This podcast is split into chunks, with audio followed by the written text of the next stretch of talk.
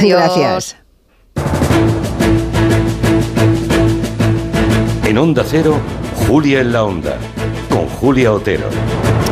Pues son dos meses lo que nos queda hasta la nueva cita electoral. Si hoy por la tarde el Endacari Íñigo Urcuyu anuncia la convocatoria de las elecciones vascas para el próximo 21 de abril. Una convocatoria con muchas caras nuevas, porque tanto PNV como EH Bildu, Partido Socialista y PP estrenan candidatos con una clara renovación generacional en casi todos los casos. ¿Qué dicen las encuestas? Pues dibujan una pugna feroz entre PNV y EH Bildu, que nunca habían estado a menos de seis escaños. La demoscopia dice ahora que el margen se estrecha hasta casi el empate. Nunca Euskadi, ya lo sabemos, ha sido gobernada por mayoría absoluta, así que finalmente los números dirán si con los escaños de los socialistas vascos el PNV podrá seguir gobernando o no, o sea, si habrá o no continuidad en Ajuria Enea. Desde el punto de vista estatal, nada tiene que ver el escenario de Euskadi con lo ocurrido en Galicia, donde se reforzó Feijó y se desgastó el PSOE. La exigua representación del PP en el País Vasco, poco más del 6% de los votos, es la quinta fuerza, apenas se mueve según los sondeos. Y luego tenemos el drama de Podemos y Sumar, que van a ir por separado eso indican todos los datos, dándose tiros en los pies de ambos.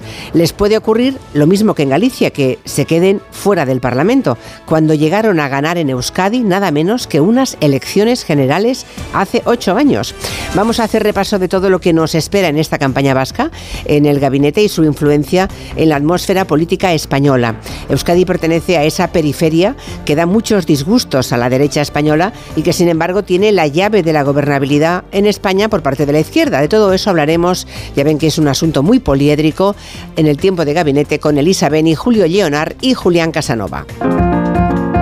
Poco antes del gabinete nos visita, por cierto, un alumno ilustre del profesor Casanova, es el historiador, el doctor Nicolás Sesma, que acaba de publicar Ni una, ni grande, ni libre un retrato muy detallado de la dictadura franquista, escrito, ahí está lo interesante y el, el hecho diferencial, escrito por y para una generación de españoles que ya nacieron en democracia, ya nacieron en la libertad, porque el doctor Sesma, profesor de algunas de las universidades más prestigiosas de Europa, tiene solo 47 años. Pablo González Batista, después de enterarse que hoy se cumplen años de la clonación de la oveja Dolly, nos va a dar un manual de instrucciones para copiar. Eso es en la tercera hora. En la segunda, de 4 a 5, viajaremos por varios territorios. El territorio tecnológico con Francisco Polo y el quinótico de cine con David Martos, que sigue en Berlín. Es la durísima vida del cine, de alfombra roja en alfombra roja de blazer de terciopelo granate a blazer de terciopelo negro. Es un horror. Con lo bien, con el glamour que hay en esta mesa de redacción. ¿Eh, Marina Martínez Vicens? Hombre, yo vengo de punta en blanco, porque no me ve David, que la envidia sería. Ya, ya. Guillem Zaragoza igual. Yo, como siempre, guapísimo. Está. Y en Rusia de Gracia. Lentejuelas, como siempre. Sí, sí, muy bien. Y nuestro medioambientalista de cabecera, José Luis Gallego. Buenas tardes. ¿Qué tal? Al que si quieren preguntar cualquier asunto, vinculado al reciclaje, con la naturaleza, con lo que quieran. Eh, no me cualquier asunto. No, no, estaba apuntando ya. Tengo un par de cosas que quería preguntar, pero no eran de, pero, no eran de reciclaje. Cuidado, porque si lo he explicado muchas veces te puede caer un collejón de los buenos. Eso sí, vale. No, no, no, no. No promete portarse bien. No, ustedes pregunten, ustedes pregunten, porque en la pregunta reiterada y la respuesta correspondiente. Me engorilo, me engorilo un poco, sí, pero luego ya me pero Haces eh, bien. Pero eres buen tío. Yo tengo una pregunta. ¿El pájaro que traes hoy es el que te gusta más de todos? la letra con sangre un entra, un, un, poco buitrón. 638 442 081, el teléfono que deben dirigir cualquiera de las preguntas o comentarios.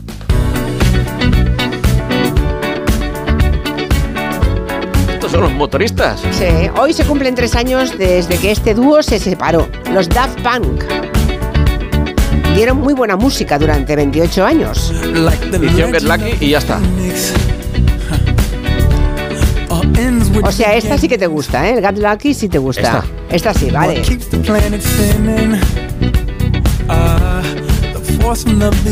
Gallego el papel de plata, ¿dónde va?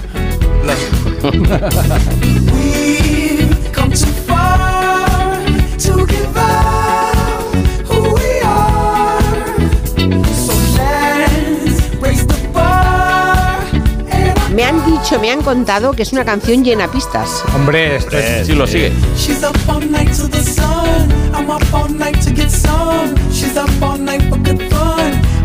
Yo lo que quería decir es que los que se compraron el LP pusieron este, esta y las otras 12 se las tiraron a la basura. Yo, pero ¿por qué tan malas son? buenos, son buenos. Son, es otro estilo, es otro ritmo. Aquí fueron a Barraca. A Barraca. Ya.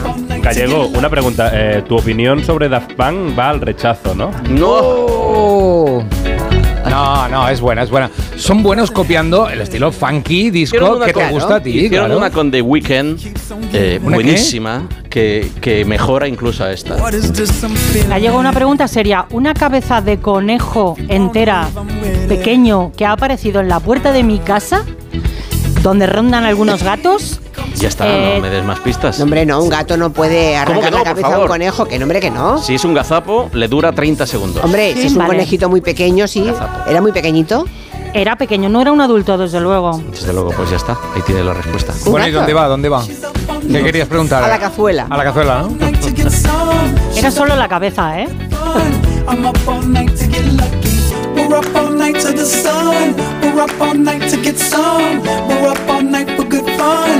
¿Sabéis que corría el rumor de que uno de ellos dos era Bansky? Mm. Sí, no, no, no me lo Qué bueno. Corría ese rumor. lo bueno estaba entre Chemical Brothers y, Daft Punk. Uno, lo bueno de ellos. En su caso es que como iban así como disfrazados, nadie sabe la cara que tienen. Están forrados y nadie les reconoce. Tienen lo bueno del anonimato y lo, lo otro. Hay un oyente que te pregunta si sabes algo de lo que intenta el gobierno de Castilla-La Mancha promoviendo a escondidas una norma para permitir la caza en caminos públicos y vías pecuarias. Bueno, eso... ¿Se sabe esto? Puede promover el gobierno de la Junta de Castilla-La Mancha lo que bien quiera, pero la caza en caminos es imposible. Vale, está contemplada en la ley. No se puede. en caminos está rigurosamente prohibido. Vale, vale. Bueno, empezamos con un tema muy serio, ya lo anunciaba hace un momento eh, Elena Gijón en el boletín. La audiencia de Barcelona, ya saben, ha condenado a Dani Alves, al futbolista, cuatro años y medio de cárcel por un delito de agresión sexual cuatro años y medio. El tribunal, por tanto, eh, considera que el deportista violó claramente a una joven en la discoteca Sutton en diciembre de 2022 y le impone una pena que se beneficia de la primera versión antes de retocarla y corregirla de la ley del CSI, si no le hubieran caído más, dos años más al menos. Sí, casi dos años más seguro con la revisión de la ley del CSI. Recordamos que la Fiscalía pedía nueve años, la acusación particular pedía doce años y al final han sido cuatro años y medio. El tribunal también impone a Alves una indemnización de 150.000 euros a la víctima por el daño moral padecido y las lesiones. Antes de la sentencia y en muestra de buena voluntad, Dani Alves ya hizo llegar este dinero a la víctima para que fuera suyo, saliera él culpable o inocente. ¿eh? Y la sala valora esta reparación y la añade a la rebaja de su pena, pero solo la contempla como un atenuante simple. ¿Por qué simple? Nos lo cuenta Clara Martínez Nugué, presidenta de la sección de Derecho Penal del Colegio de la Abogacía de Barcelona. La sala lo que ha considerado es que si bien ha consignado la cantidad que en su momento se pudo haber establecido como fianza, eh, la capacidad económica que dicen que tiene sería mucho mayor y por tanto consideran que no ha hecho un esfuerzo reparador extraordinario. Además también valoran otra serie de cuestiones como el hecho de que pues en este tipo de delitos pues sea muy difícil reparar el daño realmente, o sea, qué cantidad eh, se puede poner para decir que, que, se repara el daño. Es, es muy complicado, es un daño moral. Entonces, en este caso han considerado que el atenuante debía ser un atenuante simple porque no han considerado que, el esfuerzo haya sido tan importante.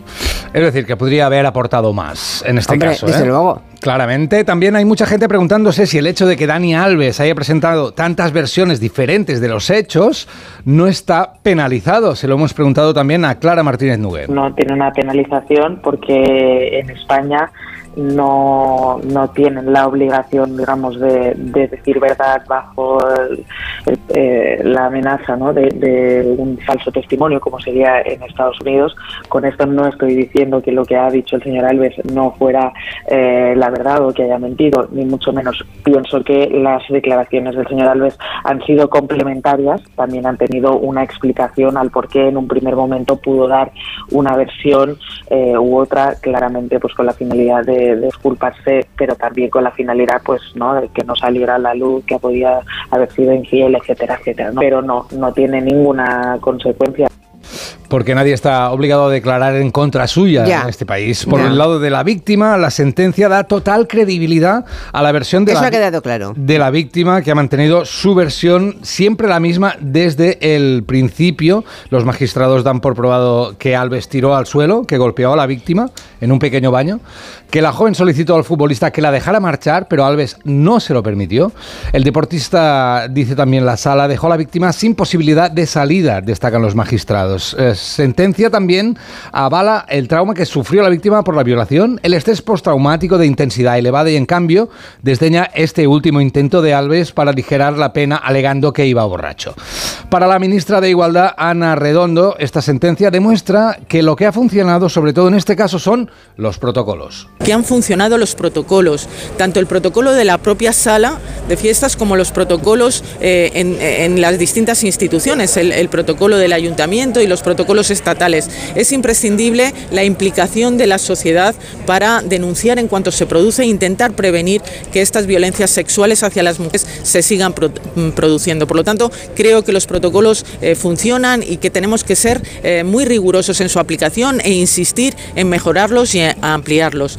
Eh, como decías antes, Julia, esta sentencia está enmarcada en el primer redactado de la ley del sí es sí y en este sentido la secretaria general de Podemos, Yone Belarra, ha querido salir a defender su necesidad social. Básicamente nosotras pensamos que hace simplemente hace solo unos años este caso hubiera caído en la total impunidad. Todo el mundo sabe que un agresor sexual rico y famoso se habría ido completamente de rositas y pensamos que todo lo que ha pasado con este caso es un triunfo del feminismo y de las políticas feministas como la ley solo sí es sí. Quizá lo más interesante de esta sentencia y de todas las páginas son algunas partes que pueden sentar jurisprudencia, como esta en la que se especifica que el sexo debe ser consentido en todas las partes. Claro. ¿eh? Dice, el Parece mentira que esto eh, deba sentar jurisprudencia. O sea, hasta ahora no había, Exacto. no había esa jurisprudencia, es el colmo. Exacto, dice, debe señalarse que ni que la denunciante haya bailado de manera insinuante, ni que haya acercado sus nalgas al acusado o que incluso haya podido abrazarse al acusado puede hacernos suponer que prestaba su consentimiento a todo lo que posteriormente pudiera ocurrir. El consentimiento no solamente puede ser revocado en cualquier momento, sino que también es preciso que se preste el consentimiento para cada una de las variedades sexuales dentro de un encuentro sexual. Pues eso, no son muchos cuatro años, ¿eh? Cuatro años y medio. No. Lo que pasa que mm, con lo que lleva, pues... eh, No, salen, salen nada ya, ¿eh? Sí, Porque será- ya lleva una cuarta, una cuarta parte de la condena. En un mes aproximadamente puede ya empezar a coger permisos. Pero no, pero no se puede marchar de España, claro. No, no, estará Vamos a ver qué libertad ocurre. vigilada. Vamos sí. a ver qué ocurre. En fin, bueno, am, iniciamos el tiempo el espacio de medio ambiente en compañía de Coembes, la organización que nos ayuda a cuidar del planeta con el reciclaje de los envases. Hoy tenemos una buena noticia que tiene como protagonista a todos, a todos los ciudadanos. Hay un informe elaborado por Fundación BBVA el Instituto Valenciano de Investigaciones Económicas, que dice que en apenas 20 años España ha pasado de ser el país que generaba más residuos al que menos basura genera ahora por habitante. Así es, ha sido No, una está muy olimpiada. bien. Eh, Yo creo que en todos, 20 años hemos prosperado enormemente. Yo creo que todos debemos de estar contentos, debemos de, de dar por satisfechos. Bravo a todos eh, los que hemos eh, participado de manera activa en este éxito, con la recogida selectiva, con la separación de residuos en casa. La mala noticia es que eh, efectivamente solamente estamos recuperando el 48% de ese total de residuos que hemos que estamos eh, tirando a la basura todavía, ¿verdad? Solo el 48% del global. o sea, generamos global. menos residuos, pero los residuos no Es- acaban en una somos- se- no tienen una segunda vida. Somos el, el- la medalla de oro en Europa Sí. en, en reducción, pero en, en reciclaje estamos ahí, Ahí, 10 ahí. puntos por debajo de la media, que está en el 58%, y España está en el 48%. Luego hablaremos con Nieves Rey, que es la directora de marketing y comunicación de Coembes, y, y además, claro, ha llegado la nueva ley de residuos, ¿no? Hay que asumir más, Más responsabilidades. deberes para Ecoembes, más, deberes. responsabilidades, más... Luego más- hablaremos con ella, pero ahora un pájaro siempre, ¿no? Hombre, venga, un barítono. Dejarme, no, no, esto es una maravilla. Esto que vais a escuchar, mira, Roger, abre bien las Mejor, orejas. ¿eh? Que sea el no, no, mejor. abre, abre bien las orejas. Venga. Fijaros, y, y queridos oyentes, nos vamos a ir a una marisma, ¿de acuerdo? A una- que lo están pasando regular nuestros humedales, nuestras zonas húmedas. Aunque ayer hablaba con un con mi amigo Juanjo que vive en Hinojos, en el corazón de Doñana, y me decía que con estas últimas lluvias, Doñana parece que quiere, le ha salido como un terciopelo. Fíjate con qué poco nos conformamos los naturalistas. Le ha salido como una especie de terciopelo verde y está la pobrecita mía ahí eh, reverdeciendo. Pero en todo caso, vamos a escuchar a este protagonista de las marismas.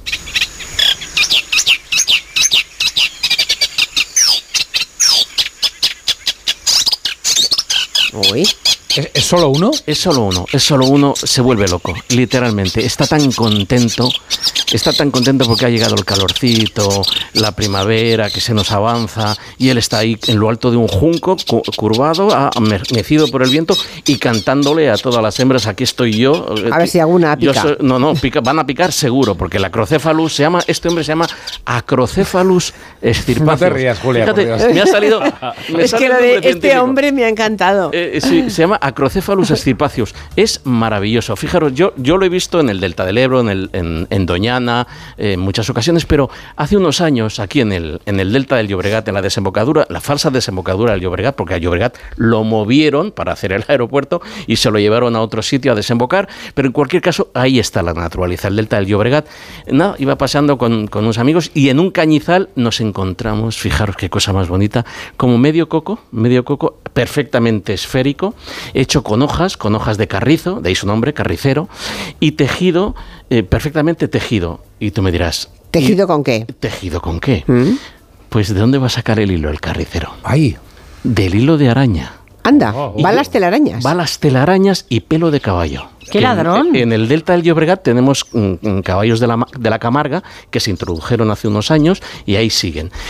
Y yo pensaba, la hembra y el macho del carricero volando, para empezar, cortar un trocito de tela de araña. Clic, clac, con el piquito. Y luego llevársela, Sacar el hilo, e irse volando con él hacia donde tiene el nido y empezar ahí, echar la tarde cosiendo pli, plan, plan, las hojitas. Ahora bien, ¿cómo le arrancas un pelo al caballo? claro. No, no, en el suelo, en el suelo, de las Ah. que mudan, de los que muda el caballo. Ah, de los sí, que sí. muda el caballo, Y ahí, porque ese- ese es pelo vaya, vaya fuerte, cobarde, No, cobarde no, el no, carretero. Y ahí está la garcilla. arriba. Y ahí está la garcilla boyera, la Bubulcus ibis, que también se sube encima de, las, de los caballos y le saca los pelos para comerse ahí lo- los parásitos. O sea Anda. Todo está pensado. Y el pobre carricero buscando entre, entre la hierba pelitos de caballo, telas de araña para irse y tejer, echar la tarde ahí tejiendo el nido. Pero es un tejido, además, también confeccionado. Pero es que no te lo pueden que Es imaginar. irrompible. No te lo pueden imaginar cómo era aquel nido. Lo dejamos allí, evidentemente, siempre que veáis un nido, aunque sean muy bonitos, dejarlo donde está. Eso de cuando entro en casa de algún amigo y me encuentro en una librería un nido de verdecillo, un nido de jilguero,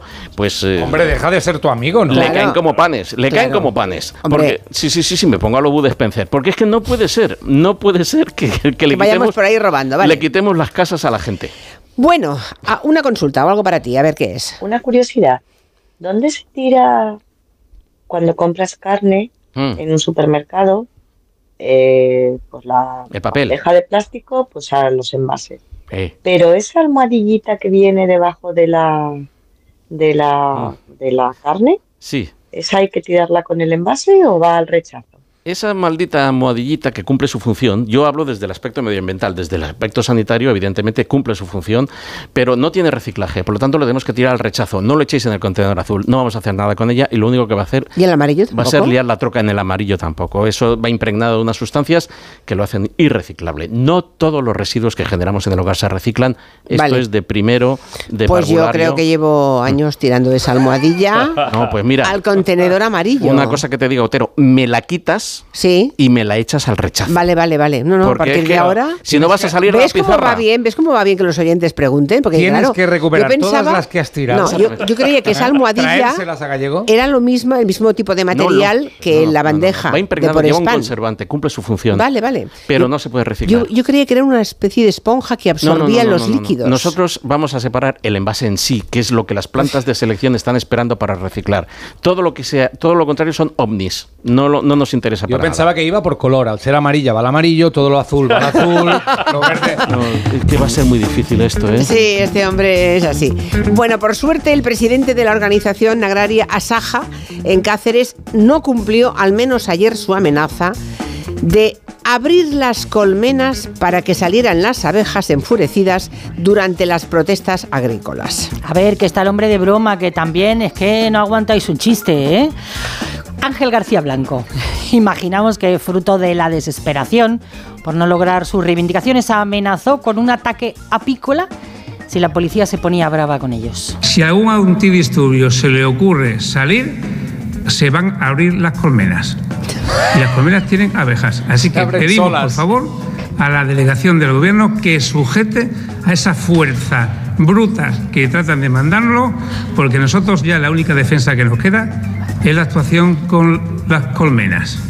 Y solo pica la policía, claro, ¿no? Las tienen adiestradas. A los antidisturbios, claro. Ay. Abejas contra antidisturbios. A este hombre ya lo han apodado el capitán abejorro. Es Eh, fantástico. Se le emplea, desde luego. Las 10 plagas de Egipto ahora han cambiado y tienen una más. Aparte de convertir el agua en sangre, invasiones de ranas, de piojos y de mosquitos, está el ataque con abejas. Pero mm, vamos a ver, el propio García Blanco decía ayer por la noche en declaraciones a 4 Televisión que era una forma de llamar la atención. Claro. Hay que tener en cuenta que en esta época del año las abejas están dormidas y los políticos también. Entonces simplemente pues ha sido una manera de, sobre todo, despertar a lo que es el resto de la población para que sorprendentemente nadie se puede creer que vamos a soltar las abejas con la, la peligrosidad que ello pueda tener. Pero bueno, todo el mundo se ha quedado asustado de que íbamos a soltar las abejas. Jamás podremos hacer eso un agricultor de derecho, como quien dice, porque es que sería pues una infamia contra la sociedad. Si quería llamar la atención, desde luego lo ha conseguido. Pero como aquí cuando hablamos de abejas siempre tenemos un abogado defensor eh, que, que saca la cara por ellas, pues hemos llamado a Gerardo Pérez, que es maestro apicultor, director del Aula Museo de Abejas del Valle en Ávila, para saber si son tan fieras como las pinta Saja. Dice que son muy poco agresivas. Las abejas atacan solamente cuando se sienten amenazadas, pasa cerca de su colmena, las tocas, las molestas, hace ruido, o está cerca de la colmena, o a ella misma, si la molestas a ella personalmente, si no, nada, en absoluto. Hay que tener en cuenta que para una abeja eh, picar es un gasto de energía que, que va en contra de ella misma, ¿no? Entonces, además las abejas mueren cuando pican a los humanos. Únicamente la única especie que ataca sin sentirse amenazada es la especie humana. Eso es, así que mejor mm, langostas y saltamontes que abejas, que no van a tener mucho efecto con los... Pero es eso, sabe que está condenada a la muerte. El momento que te pica está condenada a la muerte esa abeja. O sea que por Claro. su propio mm, instinto de supervivencia no te va a picar si tú no la vas a molestar. Si no yo, yo, yo entiendo a la gente que siente pánico por las abejas y que cuando están haciendo una comida, una cena en casa, evidentemente, y nos visita una abeja, se pone histérica y se levanta y empieza a dar con la servilleta. Es que hay gente con golpes. alergia que lo pasa realmente Está- mal, ¿eh? Estoy de acuerdo, pero es que la mejor manera es ignorarla, os lo digo sinceramente, ignorarla, porque lo único que hacemos es eh, complicar la situación. Ella viene e intenta otear a ver qué hay de comer, si ve que no hay nada, coge y se va. Y no nos va a causar No, ninguna no, pero es que suele haber de comer.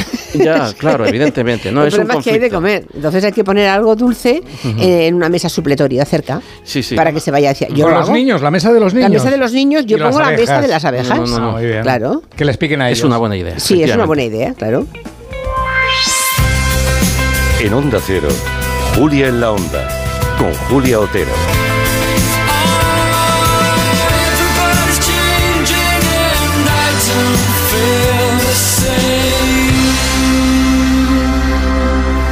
¿Te lo digo o te lo cuento? Te lo digo. Tenemos todos los seguros contigo y aún así, ¿pagamos de más? Te lo cuento. Nosotros nos vamos a la mutua. Vente a la mutua con cualquiera de tus seguros. Te bajamos su precio, sea cual sea. Llama al 91 555 5555. 91 555 5555. Te lo digo o te lo cuento. Vente a la mutua. Condiciones en mutua.es. Es hora de que esta empresa funcione como lo que es, una empresa familiar. Yo no me he partido el lomo por esta empresa para que ahora venga mi hermano a vivir del cuento. Pero es tu hermano Jesús. Ha habido un derrumbe en la fábrica. Pues tu padre está herido. Si algo le pasa a padre, sería lo que siempre has querido ser, ¿no? Sueños de libertad. Gran estreno. El domingo a las 10 de la noche en Antena 3. La tele abierta. 29. Tus nuevas gafas graduadas de Sol Optical. Estrena gafas por solo 29 euros. Infórmate en soloptical.com. ¿Qué tal, vecino? Oye, al final te has puesto la alarma que te recomendé. Sí, la de Securitas Direct. La verdad, es que es fácil que puedan colarse al jardín saltando la valla. Y mira, no estábamos tranquilos. Lo sé. Yo tuve esa misma sensación cuando me vine a vivir aquí. Protege tu hogar frente a robos y ocupaciones con la alarma de Securitas Direct. Llama ahora al 900-272-272. Recuerda, 900-272-272. ¿Te imaginas que el mayor de los directores de cine rueda el vídeo del aniversario de tu hijo? Pues ahora Acciona Energía, la mayor compañía energética del mundo que solo opera en energías renovables, te instala los paneles solares en tu casa y pone toda su energía a tu servicio a un gran precio. Aprovecha y hazte autoconsumidor. Entra en Hogares Acciona Energía e infórmate. Cada día tengo peor la memoria. Toma de Memory. De Memory con fósforo y vitamina B5 contribuye al rendimiento intelectual normal. Recuerda, de memoria, de Memory. Y ahora también de Memory Senior, de Pharma OTC. Este lunes, con motivo del 25 aniversario de La Razón, el programa Más de Uno se emitirá desde la sede del periódico. Tienes la oportunidad de asistir como público llamando al 91 324 7032. Carlos Alsina y los colaboradores del programa estarán en directo en la sede del periódico en un programa especial que no te puedes perder. Este lunes, Más de Uno desde la sede de La Razón en su 25 aniversario, con Carlos Alsina. Te mereces esta radio. Onda Cero, tu radio. Radio.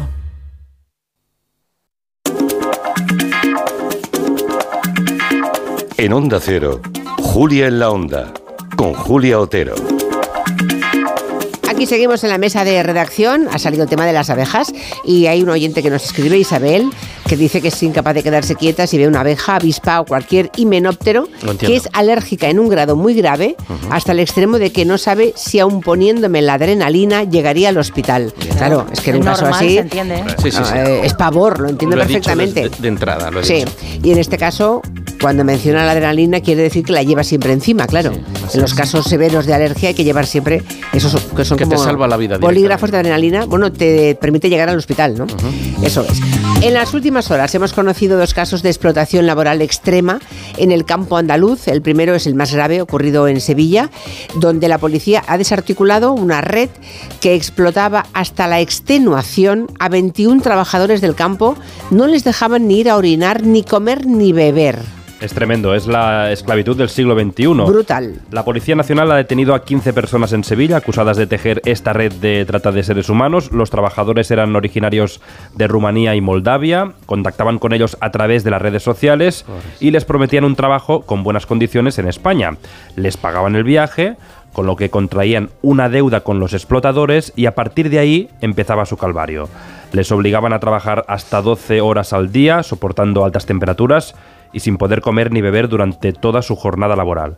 Fernando González es jefe del grupo segundo de la Unidad Central de Redes de Inmigración. Estas víctimas serán captadas normalmente a través de redes sociales en su país de origen a través de una falsa promesa de empleo que luego evidentemente no, no se realizaba en España. Lo que hacían era retenerles la documentación, trasladarlos a casas ocupadas donde les hacían dormir en el suelo, hacinados más de 15 personas en una habitación, los llevaban al campo para explotarlos, estas personas no tenían descanso, no podían comer, largas jornadas de trabajo, con calor, con frío, daba igual, Incluso hay casos que las víctimas tenían que ir a los contenedores donde les tenían alojados para poder buscar comida para comer, dado que la Madre organización no les mantenía ni les daba de comer.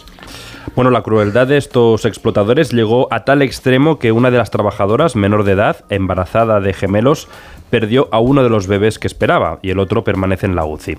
Los agentes también cuentan que antes de eso hubo hasta intentos de suicidio. Durante la investigación incluso se detectó que una víctima se llegó a tirar por la ventana, sufriendo graves lesiones, por lo que la organización decidió quitar de en medio a esta víctima y trasladarla fuera de España para que no fuera localizado por los investigadores. También durante la investigación se descubrió que una chica que era menor estaba embarazada de gemelos y fue explotada por la organización. Fruto de esta explotación perdió uno de los dos niños y el otro sigue ingresado en el hospital. Bueno, y tú hablabas de dos casos, Julia. Sí. El segundo de los casos de explotación laboral ha ocurrido en Granada. De hecho, hoy ha arrancado el juicio contra un empresario de Albuñol que explotaba a sus 10 trabajadores en la recogida de tomate cherry. Este empresario se aprovechaba de la situación irregular de sus trabajadores, en la, mayor, la mayoría de ellos eran marroquíes, sin recursos, para tenerlos viviendo entre plásticos y, ojo, pagándoles de 200 a 300 euros de forma arbitraria cada dos o tres meses. 200 euros cada dos o tres meses. Sí, y además teniéndolos entre plásticos, entre basura. Eh, realmente es indignante. Bueno, yo creo que ahí, eh, claro, eh, deben estar en lugares en los que no están, no están a la vista de- del resto Claro. de ciudadanos, ¿no? Pero cualquiera que tenga noticia o crea, ten- o crea haber visto o, o crea saber algo de una explotación tan indigna como esta, yo creo que tiene que ir a la policía a denunciar. Claro, ¿no? pero si no hay denuncia, igual no hay caso, ¿no? Ya, Eh, claro, claro, Si claro. no tiene denuncia, por miedo o por lo que sea. Claro, es, que además no se tiene constancia de que estas personas estén residiendo en España porque Claro. no tienen papeles. Claro, no tienen, nada. nada. Es terrible, es terrible. Ah, en fin. mm, bueno, iba a decir una cosa, pero me voy a callar.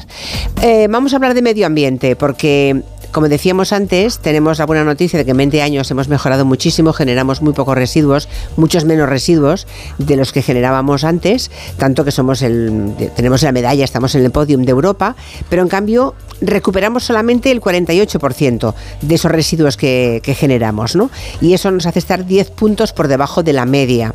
Así que vamos a hablar de- del reto que supone eh, la economía circular, con, vamos a hablarlo con Nieves Rey, es la directora de Marketing y Comunicación de Coembes, eh, una organización que con la llegada de la nueva ley de residuos pues tiene que asumir más responsabilidades. Nieves Rey, ¿cómo estás? Buenas tardes. Muy buenas tardes, Julia.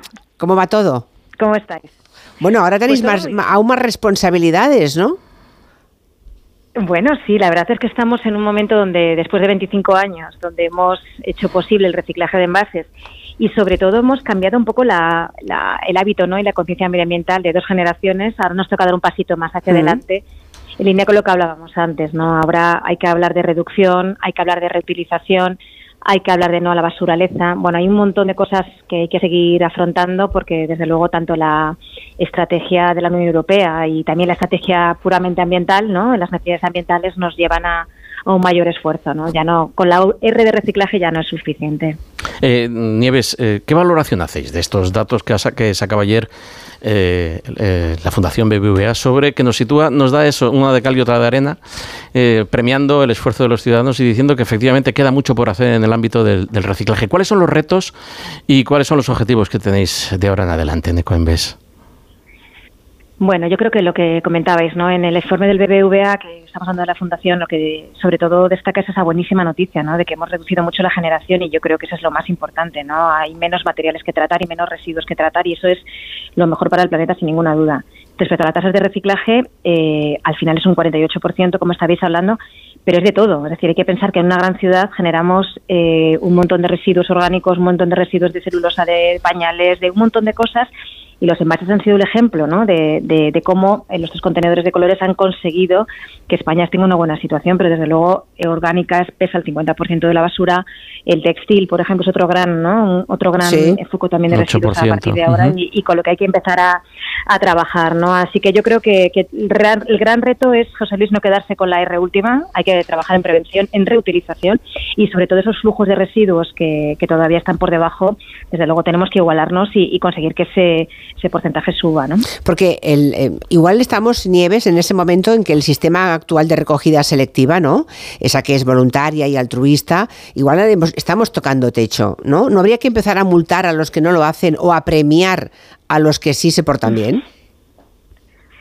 Pues yo creo que desde luego hay un punto de, de que la recogida obligatoria, perdón, el reciclaje y la separación voluntaria tendrá un techo, igual que las normas de tráfico se respetan y hasta que no llegó el cambio por puntos, pues no se respetaron más. Y yo creo que en el reciclaje, pues seguramente haya que vincularlo a, sobre todo a pagos por tasas de basura, es decir, a más reciclaje, menos tasa de basuras. Eh, por ejemplo, no te digo yo que multas que no acaben llegando, o incentivos, ¿no? Esas tres partes yo creo que son modelos que nos vamos a encontrar aquí a 2030 si no, no vamos a llegar. Y, yo creo que pasa mucho por, por también aplicar la tecnología. Yo creo que la digitalización que tenemos en las ciudades es altísima y tenemos contenedores que tienen sensores, tenemos tarjetas ciudadanas que los abren y los cierran, tenemos eh, camiones ¿no? que también optimizan frecuencias de ruta. O sea, yo creo que la tecnología también nos va a ayudar a que se vaya modernizando ¿no? el sistema de reciclaje. Llevamos 25 años, hemos llegado de, de, de, de un punto de, de que no había nada a hoy, que ya tenemos sistemas muy diferentes y yo creo que el proceso pasa por digitalizarlos y mejorarlos en las ciudades para mejorar la vida de las personas y también, por supuesto, que el ciudadano y todos nosotros seamos también parte, ¿no? Y que al mismo hay que tocar alguna palanca, como tú decías, de, de hacia arriba o hacia abajo, ¿no? Sí, países hombre, lo de premiar ejemplo, es, más bonito, ¿no? Sí, lo de premiar es más, Sí. más, ¿no? Bien, encaja mejor. Suena mejor. Estaría mejor, sí. Lo último, José Luis. Sí, Eh, yo siempre Dime, me comparo con los belgas. Los belgas son los campeones del reciclaje y, y sí es verdad que tienen unas multas terribles si no hacen bien las cosas Así y ahí es. están arriba, Y están con contenedores también, creo, tengo entendido, ¿verdad? No habrá más colores, ¿no? De contenedores, ¿ya Eh, o no? ¿O puestos sí? a ver, igual, haber. igual nos falta un contenedor, ¿no? Ya sabes que en los, países, en los países escandinavos el vidrio, por ejemplo, se recoge por colores. Ya. Es decir, las botellas topacio, que son las botellas de cerveza, van a un contenedor marrón, las botellas claras, que son las botellas del agua con, con gas, van a un contenedor eh, específico y el resto, las verdes, van a otro. Es decir, que puestos a poner contenedores, Uy, madre mía. esto no sería final. Ah, la, la cosa sería, ¿dónde aparcamos entonces? Claro, claro, no. Yo, yo- mi pregunta era de broma, pero ya veo Sí, que hay sí. posibilidades de más contenedores. Ya, ya hay. que has hablando, ah, ya que has hablado de basuraleza Nieves para acabar, mm, esta semana se han presentado los resultados de un proyecto hermosísimo en el que, bueno, muchos de nuestros oyentes son participa- participantes, voluntarios del proyecto Libera. Eh, explícanos cuáles han sido los números del proyecto Libera del año pasado, porque creo que estáis muy contentos de los resultados, tanto SEO Beer Life como Ecoembes, ¿verdad?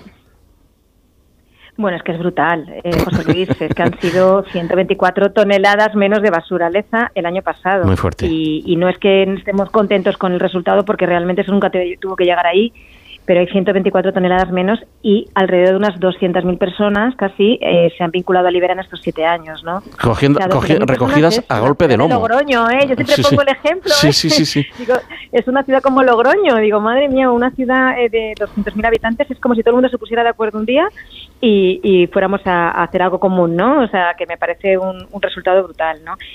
Y en esos 124 toneladas, pues hay colillas, hay toallitas, hay plásticos y sigue habiendo, bueno, pues eh, residuos que nunca debieron llegar, que tiene un impacto, por supuesto, para la naturaleza y Mm. más allá de la parte estética. Es desmoralizador lo de las colillas. la- Pues Nieves, Nieves Rey, muchísimas gracias por atendernos y nada, lo iremos contando, ¿verdad? Aquí estamos. Eh, Ecoembes son amigos de este programa desde el inicio de nuestra vida en esta casa, en Onda Cero, y a vuestro lado seguiremos. Gracias Nieves, un abrazo.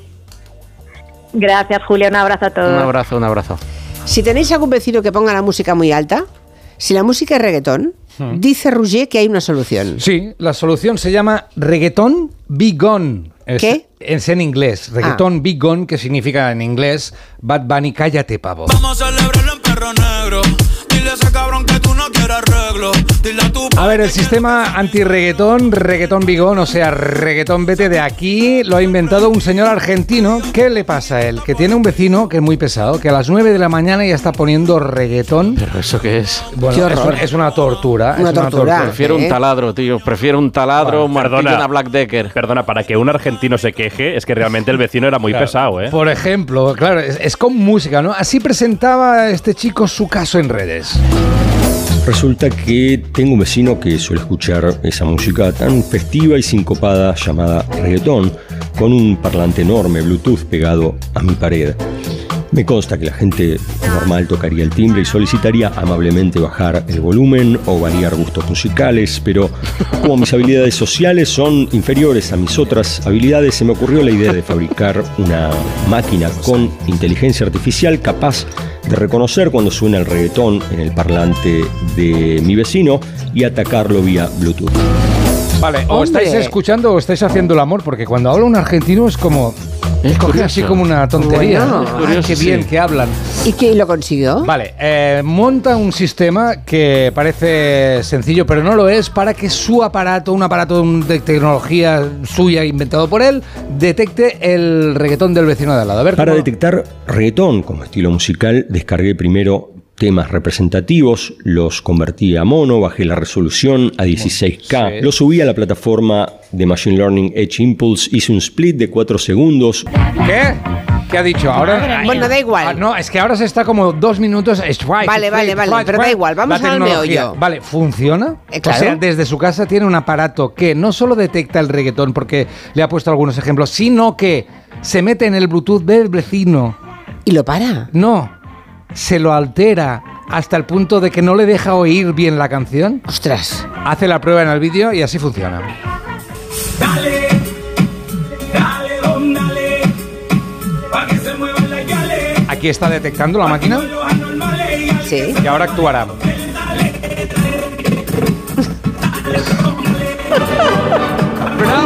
Fantástico. Un hacker de entonces, reggaetón, qué claro, bueno. entonces Un el otro tiene que antirreggaetón. pagar, tiene que pagar su Claro, aparato, dicen, claro. ¿Qué pasa con esta mierda? Esto no va. Y Ya, te ya, empieza a ya. picar así y no, es el vecino que le está alterando la canción. Ah. Vale, vale. A ver, siempre hay la solución que pone mi madre, que es girar un bafle para el vecino. Eso es. Y ponerle los tres sudamericanos. Ah, sí, eso.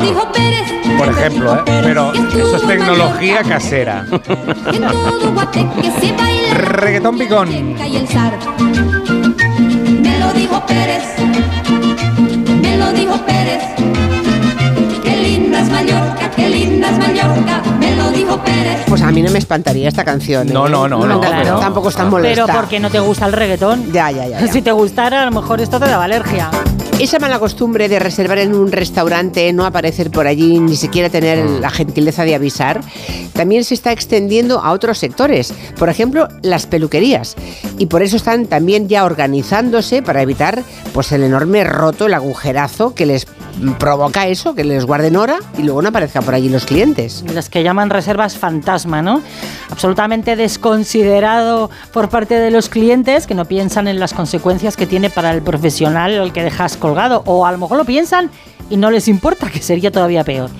Asunción Catoira es la presidenta de la Asociación de Estilistas Coruñeses y nos cuenta que aunque no lo hace todo el mundo, sí lo hace el suficiente número de gente como para descalabrar los negocios. que hay mucha gente que coge las citas y luego pues por comodidad suya o porque realmente no le interesa esa cita o porque coge cita en el salón X y en el salón Y pues luego no asiste a esa cita. alucino con esa costumbre. Tú coges en tres y luego, pues no sé, ya pensaré cuál me viene mejor.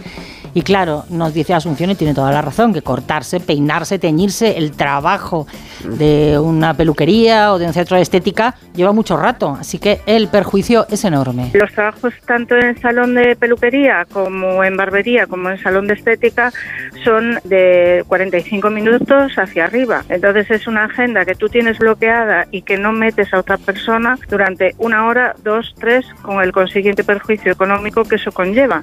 Claro, si alguien dice, mira, resérvame para teñirme, cortarme y Claro, es que eso ya es- secarme. bueno, dice, claro, bueno, pues claro. dos horas y pico que una persona se va a quedar mano sobre mano sin poder, sin poder trabajar. ¿Qué ¿no? hacer entonces? Bueno, pues hay centros que han optado por cobrar la mitad del servicio por adelantado, como Mira. algunos restaurantes, y si no te presentas y no avisas con una antelación razonable, o sea, puedes avisar, pero menos que 24 horas, ¿no? Pues te quedas sin ese dinero. Otros aceptan reservas mediante una aplicación y se les das plantón. Eh, la primera vez dicen, venga, te lo voy a pasar, pero si vuelves a fallar, entonces ya te voy a, te voy a cobrar. Otra fórmula es pedir una señal, aunque sea simbólica, pero que ya te obliga a pensártelo bien antes de no presentarte en la peluquería solo porque, no, yo qué sé, no me apetece. ¿Alguna peluquería la escucha que quiera contarnos sus experiencias al respecto? Yo creo que eso tiene mucho que ver también con la falta de, con la falta de capacidad que tienen ahora mm, las nuevas generaciones y esto, claro, afectará también a personas eh, más mayores, ¿no? Pero los jóvenes quedan por WhatsApp a última hora. A veces están yendo, no saben hacia dónde y están quedando. Ujú. Tú preguntas a un joven, ¿dónde habéis quedado? Me voy a cenar, ¿dónde habéis quedado? No lo No, no, sé. ya- ya pero no- si son las nueve de la noche, es que aún no lo hemos decidido, ya. Pero ¿dónde te vas entonces si sales sí, de casa? sí, no voy siete, yendo. ocho, claro. En mi casa dice, se dice se va viendo, se va viendo. Se va viendo. Entonces, yo creo que el se va viendo ha impregnado todos los usos y comportamientos sociales y por tanto lo de quedar con una peluquería o quedar en algún sitio, comprometerse a una hora, un día, cada vez es más complicado, Así porque es. esto antes no ocurría, ¿no? Te- no sé, bueno. nos- Ocurría menos, desde Oh, luego sí. ocurría menos. bueno, que nos lo cuenten los que tengan peluquerías o restaurantes, que nos cuenten si esa mala costumbre va increciendo o no. Pregunta para ti, Gallego. Pregunta para Gallego. Eh, el otro día estoy hablando con uno que lleva las basuras en mi pueblo y me dijo que el recogedor de plástico que no se podía echar al contenedor amarillo. Entonces, ¿por qué se les pone las flechitas esas de reciclable en círculo? Si no se puede reciclar, Eh, ¿Por qué? ¿Nos engañan con el, con el logo ese de reciclable? Vamos a ver, el recogedor de plástico entiendo que es lo de barrer, ¿no? Es- estamos hablando de... Una pala. Una pala de recogida. Eso no es un envase, ¿no? Claro. Entonces, eh, por supuesto que, que el responsable de basuras de tu pueblo te está diciendo que no va al contenedor amarillo, porque al contenedor amarillo solamente van envases ligeros, es decir, eh, latas, eh, eh, bricks y, frascos de, O de sea, para que quede claro de una vez, el plástico, si no es envase, El material no, gen- no significa que, que se Claro. pueda gener- Vale. porque el, el- el plástico con el que está hecho el- la pala es de poliuretano y no entra, no entra en el rechazo. sistema de reciclaje. No, no va a rechazo, ¿no? No, No, va al punto limpio. a punto limpio. sí, sí, no, He va dicho- he dicho punto limpio. Si está- si está- ¿Qué si he dicho rechace? Será tonto. Así es, así es. O sea que esa, esa es, la, esa es la respuesta. Vale. Si no es un envase, efectivamente que no Hay va. lío con esto, ¿eh? No, no hay ningún lío. Todas No, no, las no, no. mangueras, las sillas rotas, Sí que hay todo, lío, sí que la, la- la- la Nancy que se le rompe un brazo, eso, Sí. eso no va al contenedor amarillo. Pues No. llevamos años así. ¿eh? Al amarillo, no, al No, amarillo solo va- envases. Sí. Vale, tranquilo, hombre. No, no, no. Es No, que, es que Es el hijo tonto mejor pagado del planeta, lo mío.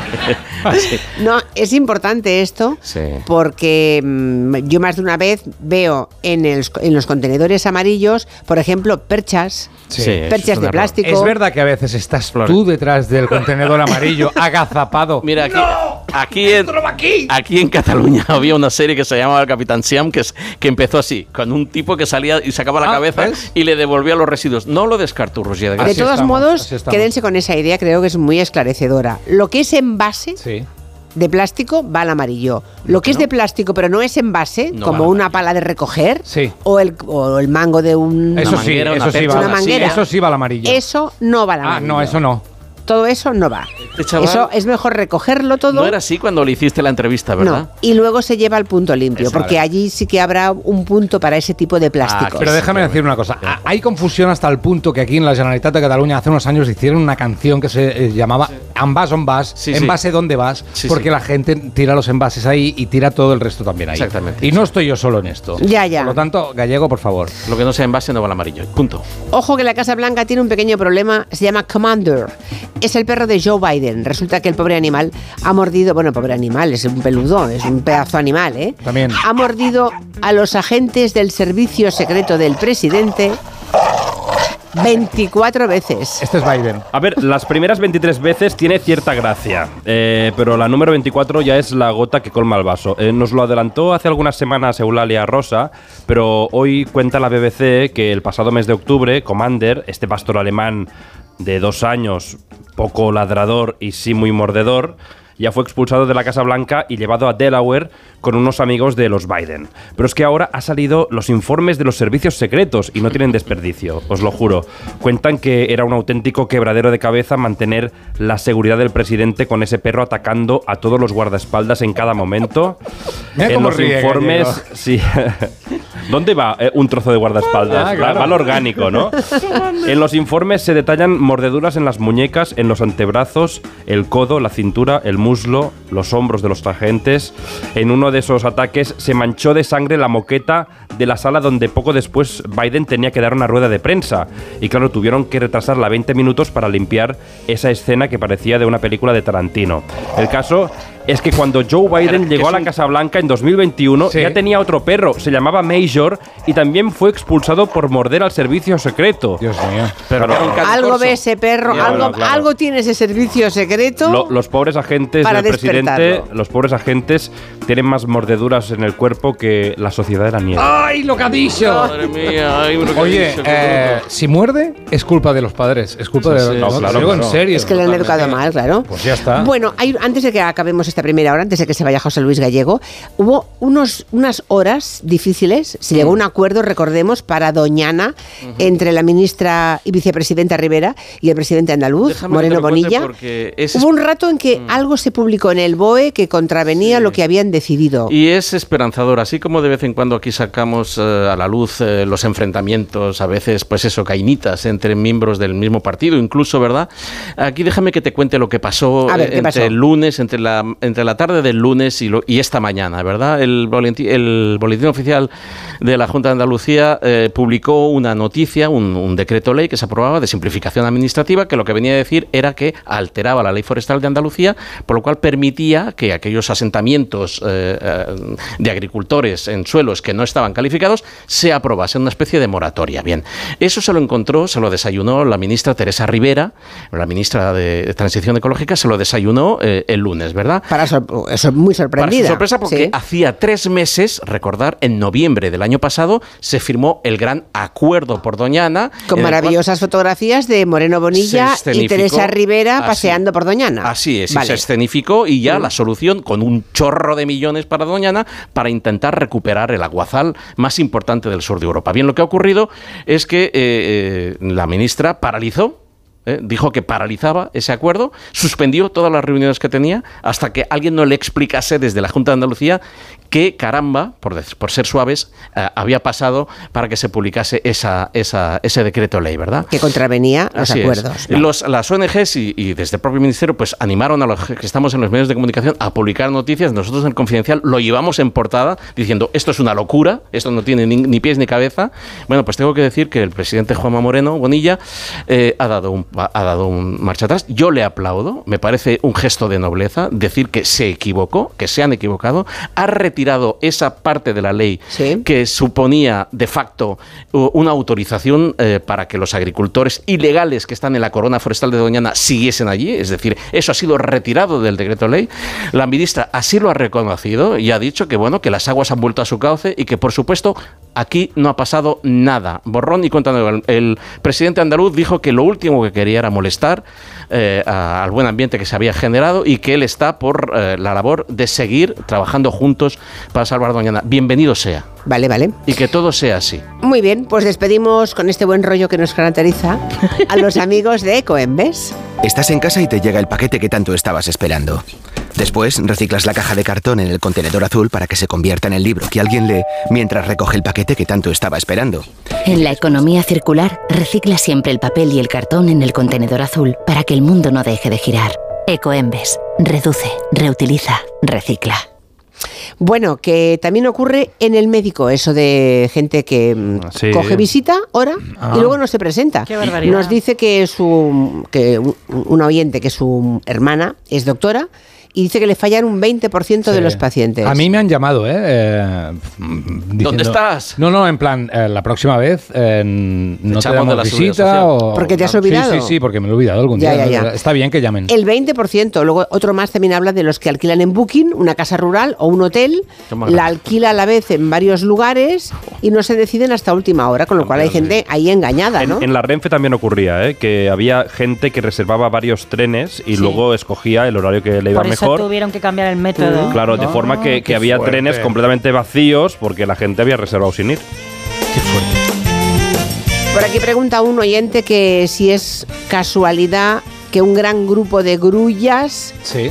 estuviera dando vueltas por las afueras de Madrid poco tiempo después de la famosa mascletá. ¿Es casualidad? Grulla es complicado, compañero, porque ya se han vuelto todas, con lo cual no, serían a lo mejor garzas reales, que son las Ah. que suelen acampar por allí. Grulla sería complicado. Grullas no. Bueno, pues lo que vio no eran grullas. Sí, entonces. después de la mascleta lo que hubo es un desastre que prefiero olvidar. Yo, el- si recordáis, el jueves pasado Sí. estaba muy ufanoso Sí, y apelé a la creyendo que la la justicia sensatez. lo pararía, ya ves. Bueno, pues la, la realidad nos ha demostrado lo contrario. Ni sensato ni responsable. Ese famoso por mis huevismo. Exactamente, sí, Vale. sí, sí. Noticias, gracias Gallego, hasta la semana que viene. beso. Noticias de las 4, 3 en Canarias y luego seguimos con cine, con David Martos. Te saludo, ¿estás? ¿Sí? ¿No estás? Aquí estoy, hola, hola. Oh, te quería pillar yo. David, qué grande. Sí. Tienes la voz cada día micro- más grave. Tiene una ¿eh? voz, tiene una voz de... Aquí de- donde lo Se escuchas llama, se llama Mocos. está en la habitación de un hotel en pijama. Me lo imagino. Oh. Guapo. Eh, Foto. Pijamas no, pero chandal sí. Ay, chandalero. Enseguida hablamos de la Berlinale y por supuesto de los estrenos y series apetecibles para los próximos días.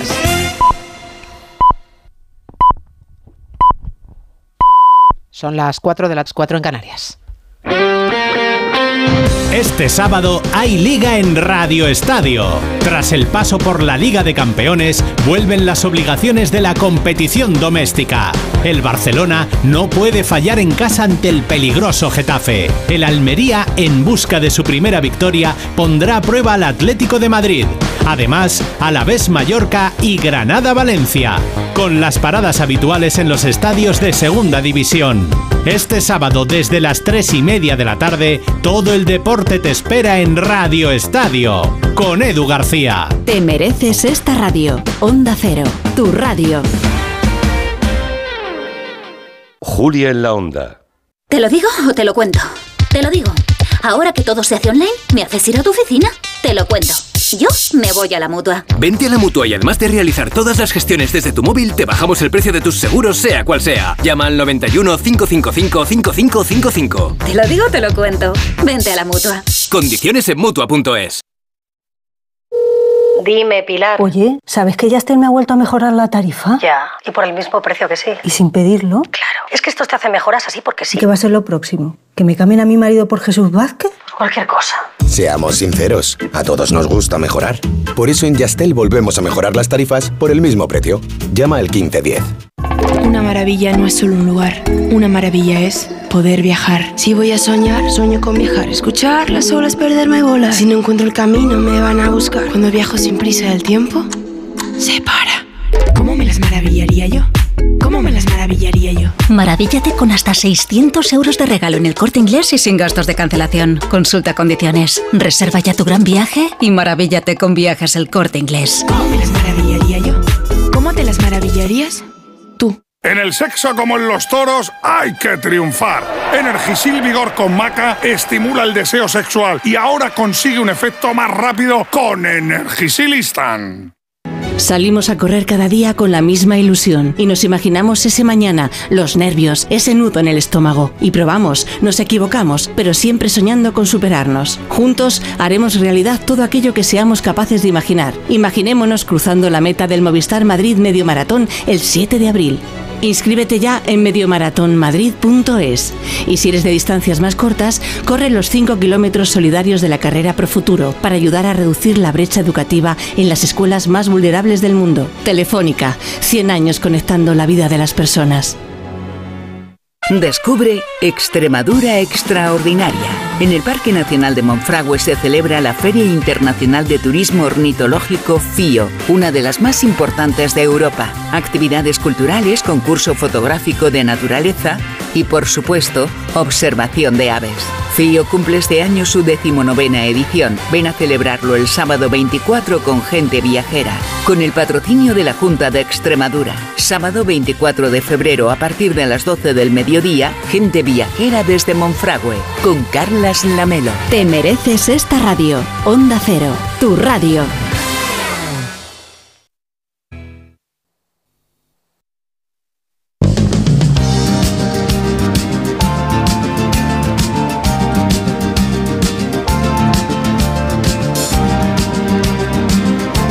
Onda Cero, Julia en la Onda, con Julia Otero. Les cuento los contenidos de esta segunda hora. Si alguno de ustedes es disléxico o tiene un hijo disléxico, le va a interesar mucho el territorio tech, territorio tecnológico de hoy, porque Francisco Polo nos trae a Luz Reyo. La conocíamos ya, pero hoy volvemos porque ha pasado un tiempo desde que puso en, en práctica y en desarrollo herramientas tecnológicas que ayudan a los disléxicos. De modo que si alguno de los que nos escucha quiere hacer alguna pregunta, algún comentario, Luz Reyo se lo sabe todo al respecto. Ella es disléxica y ha pasado toda su vida y ha puesto toda su inteligencia, que es enorme, en buscar esas herramientas tecnológicas en modo de aplicaciones para ayudar a las personas disléxicas. Será dentro de un ratito. Ahora vamos enseguida al cine con David Martos, que sigue en Berlín. Y antes les quiero contar que este viernes llega a los cines lo nuevo de A3 Media Cine de esta casa. Se llama Políticamente Incorrectos. Lo dirige Arancha Echevarría. Y hay dos partidos protagonistas, esta Nueva Izquierda y esta España Liberal. Entonces se enfrentan en unas elecciones y Laura, que es digamos un poco el perro flauta, es la perro flauta progre, y Pablo, que es el pijo con fachaleco, ¿eh? ya ven ahí está todo resumido, ¿no? Están dispuestos a todo para conseguir la victoria de sus respectivos líderes. Pero cuando los rivales se lanzan a la arena se dan cuenta de que las cosas no salen como quieren. Salen los viejos rencores, los programas que no se cumplen, los amores prohibidos. En fin, no se pueden perder políticamente incorrectos solo en cines.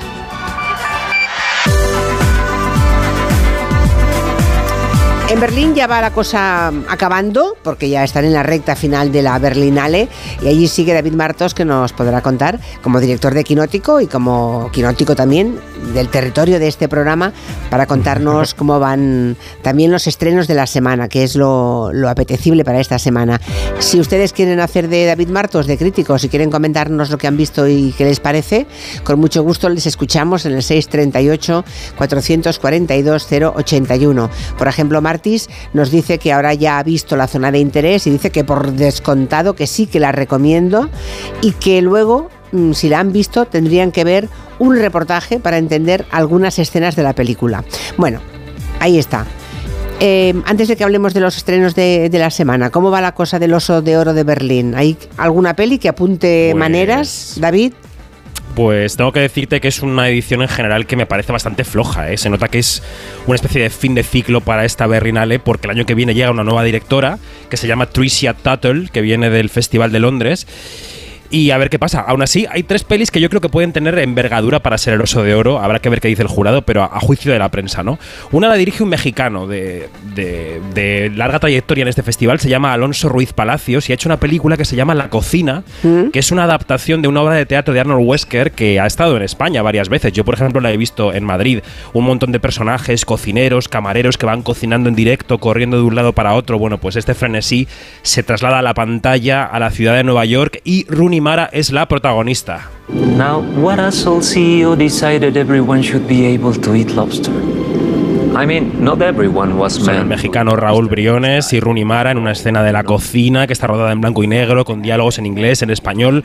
Yo creo que tiene posibilidades. Otra sería una alemana. Sí, que se llama Sterben, Morir, de Matías Glasner, familia disfuncional que se enfrenta a la muerte del padre. Y en el terreno del cine raro y experimental, la tercera que vamos a decir aquí en este repasillo se llama Pepe. Quiero que escuchéis esto a ver si sabéis lo que es. A ver.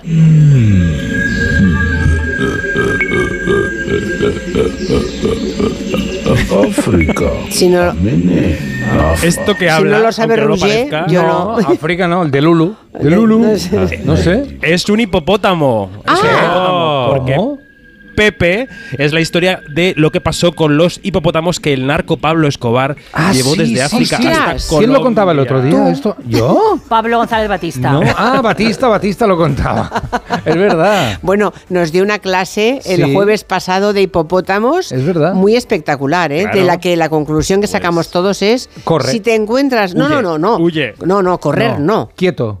No, tampoco. Tampoco, no me acuerdo ver, de nada. Correr no, porque no un sé. hipopótamo, en contra de lo que puedas pensar, Ríe, lle- sí. corre a 40 Es kilómetros hora. es verdad. O sea, te pilla Exacto. fijo. Tiene una mala leche que no veas. Luego tiene muy mala, tiene muy mal carácter. Es un animal que como tiene tantísima testosterona, Mm. ¿sabes de estos que cuando vas en el coche, sabes que hay, es- hay un energúmeno al volante Sí. que, se, po- que se comporta como los hipopótamos? Totalmente. Seguramente también es un exceso de testosterona y una falta de inteligencia. Es una combinación letal. El, ¿Piensas com- en el alguien- complejo también, a- acomplejaos un poco. Pienso, sí, pienso en alguien, pienso en, ¿En, en- nombres? en- ¿Unas no, siglas? No, no, no, pero Vale. personas que todos nos Sí, vemos- sí, todos sí. Mm. encontramos todos los días. Yo cada día veo algún hipopótamo al volante. Eso está clarísimo.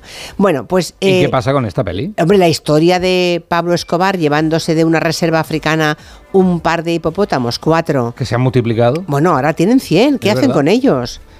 Sí, son una plaga. Pero no esperéis que esta película os lo cuente de una manera lineal, clásica. No, no, no, no. Mezcla documental con ficción, géneros. Ah, es una película muy rarita. experimental que yo creo que va a ser oso de oro porque, porque lo cuenta así. No para todos los públicos. Esto lo dirige un dominicano que se llama Nelson Carlos de los Santos Arias. Hombre, por Dios, no lo conozco de nada. El nombre Yo, mola. yo quiero volver a, a Sí. escuchar al hipopótamo, por favor, me apetece. Dale, dale. A ver, a ver, espera. No es verdad. Eres tú, Sí, David, no, eres no, tú. no. Eres tú ayer por la noche.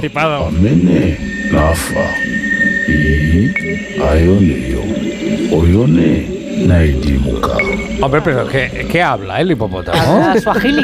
¿Qué locura Pues es esta? mira, no, no, no, os cuento, os cuento. La película va desde que los hipopótamos están en África hasta que van a Colombia. Entonces, primero habla una lengua africana, luego habla neerlandés por los colonizadores y luego hablan español cuando ya llegan a Colombia. Ya. Vale, vale, vale. Bueno. eh, ya veremos la semana que viene si aciertas o no la porra. El martes estuvo en Berlín el director Martín Scorsese, ¿no? Había pasado previamente por Sí. España, estuvo aquí hace unos días también. Fue la reina Sí. Leticia a verle porque le admira mucho. Es un pesado. Le dieron Es que un, oso, ah, un oso de oro honorífico a Martín Scorsese. Exacto, sí, es que está de gira porque quiere que le den también algún Oscar por su última película. Pero bueno, estuvimos en su rueda de prensa donde hubo algún momento divertido. Le preguntaron cuál era la comida favorita que le hacía su madre. Dijo que era lasaña. ¿Cuáles habían sido los 30 mejores segundos de su vida? No entiendo bien la pregunta. Él dijo que el spot que hizo en los 80 para Armani. Mm, Salió bien, airoso de esa pregunta. Y un periodista búlgaro le pidió interpretar delante suyo porque dice que lo hacía muy bien y yo tengo dudas, pero bueno, una de las escenas de Infiltrados. Este era el momento. Yeah, yeah, sure. Sorry, What do you this got? is where a guy has to get a fucking blowjob. That's right. Don't laugh. Este es el tipo haciendo la escena en mitad de la rueda de prensa delante de Martin Scorsese. Eh, nos quedamos todos con la boca abierta, claro. Porque Claro. ir a una rueda de prensa a hacerle una escena de su película a Scorsese. ¿Y qué dijo Martin? Es de ser muy fan.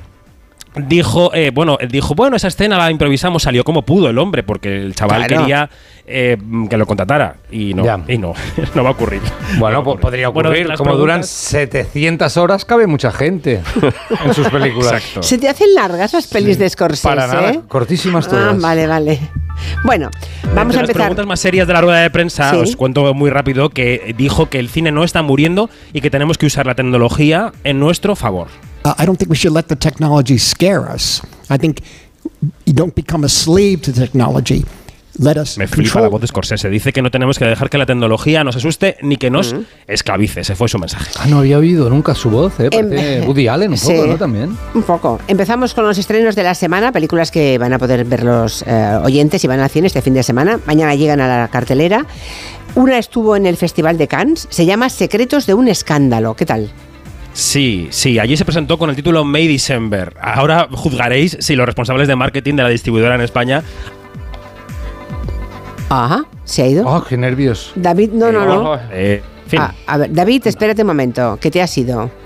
¿qué pasó? Aquí estoy. Bueno, te doy el pie. Secretos de un escándalo. Vuelve a empezar porque desde que yo he dicho el título de la película no se ha oído nada. Perdón, perdón, es Vale. que la tecnología a veces falla. Sí. Decía que eh, esta película se llamó May December en Cannes y que aquí han decidido llamarla Secretos de un escándalo en España, que a veces cambian el título para España, ya sabéis. Eh, la película la protagonizan Julianne Moore y Natalie Portman. Plantea un dilema muy interesante porque Natalie Portman interpreta a una actriz que a su vez tiene que interpretar al personaje de Julianne Moore. Entonces viaja a su ciudad para conocerla, para ver cómo se mueve esta mujer, para imitarla. La historia de la película, dentro de la película, la historia del personaje de Julianne Moore es una historia muy truculenta. Creía que eras más alta.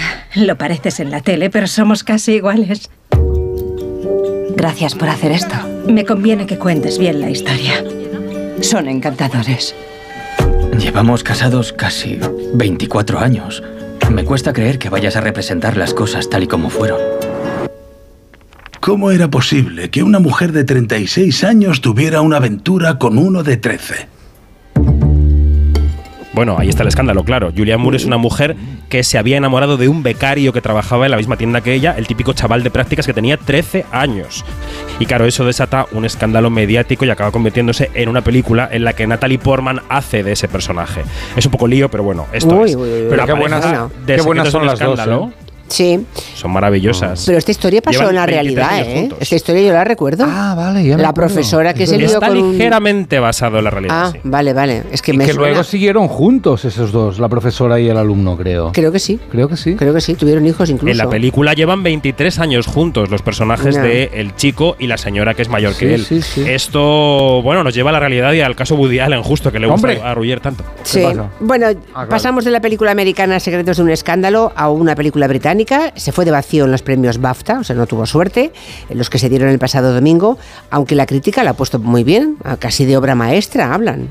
Sí, es verdad, ha tenido críticas buenísimas, aunque yo no soy tan partidario, me parece que la película está bien, pero que no es la obra maestra que algunos han, han publicado, ¿no? Hablamos de la película Desconocidos, de un director británico que se llama Andrew Hay, que ya dirigió una historia magnífica que se llamó 45 años, que estuvo aquí en Berlín de hecho, y también es el director de Weekend, que es una peli, digamos, fundacional del cine queer. Bueno, pues eh, Andrew Haig se ha basado en una novela para contar la historia de un hombre gay, muy solitario, que vive una vida también muy solitaria en Londres, y que se enfrenta a los fantasmas de su pasado para superar sus traumas. Siempre me he sentido un extraño en mi familia. Siempre tenías miedo de algo. Y siempre intentabas huir, ¿recuerdas? Siento no haber entrado en tu cuarto cuando llorabas. Es curioso, no hace falta mucho. Para poder volver a sentirte como antes. Bueno, los protagonistas son Paul Mescal y Andrew Scott, que es el centro de la historia, y él quiere exorcizar sus traumas de la infancia volviendo a la casa de los padres, que ya han fallecido, y manteniendo algunas conversaciones imaginarias con ellos, ¿vale? Los padres son Claire Foy y Jamie Bell y con ellos habla pues de cosas que, de traumitas que no se dijeron a la cara. En una entrevista con Quinótico, el director nos decía que había hecho él mismo con la peli su propia catarsis. Yeah, definitely. I think a huge catharsis. I, felt like I got to say things that I've never quite said and still won't say. Y decía que él en la película incluso pudo decirle a sus padres, metafóricamente, cosas que no les había dicho de pequeño, ¿no? Imaginad qué tipo de cosas. Un niño gay creciendo en los eh, 70, 80, lo que no les dijo a los padres. Ha conectado súper bien con la comunidad LGTBI. A mí me parece que no es una mala película en absoluto, está bien rodada y interpretada, pero yo no conecté con las intenciones. Yo estaba todo el tiempo mirándola como de reojo, pensando que son problemas un poco del primer mundo y que la gente tiene que crecer y no hablar con sus padres muertos, la verdad. Vale, me parece, me, me parece muy, muy contundente ese, ese final. Por cierto, que Jorge, un oyente, eh, nuestro oyente, uno de los que nos escucha desde Gran Bretaña, nos dice que My December, o sea, historia de un escándalo, ya la vio hace tiempo, que le pareció un telefilm con buenos actores. Aunque la historia que hay que tiene un detrás poco- tiene mucha sí. amiga. Un telefilm, ¿eh? Bueno, vale. Es que el tono de la película, eh, los ingleses y los americanos le llaman camp. O sea, es una película pretendidamente rodada un poco como telefilm para provocar risa o interés del público y creo que lo logra un poco. Pero claro, Natalie Portman y Julian Moore están tan bien claro. que la peli está muy bien. Ya que mencionó a nuestro oyente británico, déjame que salude a Patricia Núñez de Sousa, no por nada, porque es una oyente muy fiel que tenemos en Montevideo, en Uruguay, y bueno, pues mm, igual le hace ilusión que la saludemos, ¿no? Alguna vez desde aquí, que sí, que nos llegan sus mensajes. Vamos a por el cine español. Creo que deja esta semana el estreno de una ópera prima que ya estuvo en San Sebastián, una película musical, un poco de miedo ya, ¿eh? no sé, igual no, que se llama La Estrella Azul. No, pero no es un musical de los que la gente se arranca a cantar de repente. Ay, no es menos eso, mal, no, por Dios, menos mal. Te cuento, te cuento. La dirige eh, alguien que se llama Javier Macipe. Es una peli basada en hechos reales. El actor Pepe Lorente interpreta a un músico aragonés que existió en realidad, Mauricio Aznar, que en la década de los 90 tuvo una crisis vital, creativa y que se marchó a Argentina en busca de inspiración. Y La Estrella Azul cuenta ese viaje. Siempre me han emocionado Yupanqui, Mercedes Sosa. Yo tenía que conocer eh, su paisaje, sobre todo el paisaje humano. Y encontré un lugar, un lugar donde la música es todo. Es como, como la fuerza, ¿no? En la guerra de las galaxias. Y ahí recordé, porque yo de niño soñé con cantar. O sea, es como una Así que movie decir- musical, ¿no? Eso es, que es como una road movie. Eh, es un músico, como digo, que viaja por Argentina y que se encuentra con un señor muy veterano, guitarrista, que se convierte como en su señor Miyagi, ¿no? De Karate Kid. Sí. Es una película pausada, deliciosa, se disfruta muchísimo, te sientes parte del viaje. Y ojo a esta estrella azul, porque Javier Macipe puede ser desde ya un candidato muy serio al Goya, a la mejor dirección Nobel para el año que viene. Oye, me alegro porque últimamente todas las óperas prima eran de mujeres. Todas. Sí. Creo que es sí, hace mucho tiempo que no hay una ópera prima de un hombre, ¿no? De Javier Macipe, así que, y dices que es una buena película, pues fantástico, bueno. eh, es, son nuevos talentos, nuevos valores para el cine español, ¿no? Está muy bien. ¿Me das un mensaje de la mutua para que luego me cuente la serie favorita? Claro, que no te dejan elegir el taller que tú quieres, pues tienes que ir a la mutua, porque allí, además de poder elegir el taller que tú desees, te van a bajar el precio de cualquiera de tus seguros, sea cual sea. Es muy fácil, tienes que llamar al 91 555 5555. ¿Te lo digo o te lo cuento? Vete a la mutua. Condiciones en mutua.es. Acabamos con una serie para el fin de semana, por si no queremos salir de casa, a lo mejor es ir a ver el cine en pantalla de cine, pero si queremos mantenernos en el sofá, ¿qué nos recomiendas, David? Pues yo diría que la serie de la semana es de las que te dejan pegada al sofá porque eh, no vas a poder despegar la mirada de la tele. Se llama Constellation, o sea, constelación. Está en Apple TV Plus. Es una serie del espacio, pero, pero con los pies muy anclados en la Tierra, yo diría. Protagoniza Naomi Rapaz y suena así. I'm very happy to be back home. Vamos a contar cómo empieza, si os parece, para que os entren ganas de verla, pero no spoileemos nada de lo que no hay que spoilear. El personaje de Naomi Rapaz es un astronauta que forma parte del equipo de astronautas que está en la Estación Espacial Internacional. Hasta aquí bien, están allí flotando con sus reparaciones, experimentos y tal. Y de repente algo choca contra la estación, rompe los sistemas ella sale de la nave a hacer lo que se llama un paseo espacial para ver qué narices ha colisionado con la Ay. estación ¿Y? y cómo lo puede reparar. Y se da cuenta de que ese objeto es un cuerpo, el cuerpo ya putrefacto de una cosmonauta rusa mujer que llevaba años y años flotando en el espacio. Y a partir de ahí, la huida de la estación, un descubrimiento científico que lo va a poner todo patas arriba, un ritmo que a mí me parece que es maravilloso. Yo recomiendo mucho Constellation. Es como Gravity, pero con un cadáver, ¿no? Mm, Constellation, la voy a ver. Cadáver, ver. cadáver. Vale, vale. Mm, Bueno, pues ¿Dónde- nada. Perdona, ¿dónde la, dónde la echan? En Prime, ¿no has dicho? Prime. En, en En Apple, Apple, en TV. Apple, en Apple. En Apple, vale, vale. Un saludo ahora a- no sé, a- a ahora no sé si esto lo puedo ver o no. ¿Por qué? No, no lo sé, porque no me Bueno. acuerdo. de- Ah, vale, pensaba por si te agobiabas demasiado. No, no, no, no, eso- bueno, me si quieres quedamos y te cojo la mano. Me agobio mucho, esa es la verdad. Manuela Rodríguez, una oyente nuestra, dice, ¿cuánto me alegro de escuchar otra vez a Luz Reyo? Hace cinco años, ella y vuestro programa cambiaron la vida de mi hija. Al oír a Lux, eh, a Luz, dije eso, eh, dije aquel día, eh, hace cinco años. Es lo que le pasa a mi hija. Y sí, se lo diagnosticaron ya con 18 años. La había superado la dislexia, sin ayuda, pero con muchísimo sufrimiento personal. Bueno, pues esto que nos escribe Manuela Rodríguez, esta oyente, gracias por, por escribir. De eso, de dislexia, vamos a hablar otra vez, cinco años más tarde, con Luz Reyo y con Francisco Polo en el territorio TEC. Enseguida, los que tengan dudas, preguntas y demás, eh, personas que tengan hijos o hijas disléxicos o que lo sean, es el momento de dejar una consulta, una pregunta en el 638-442-081. Gelo. De 3 a 7 en Onda Cero. Con Julia Otero.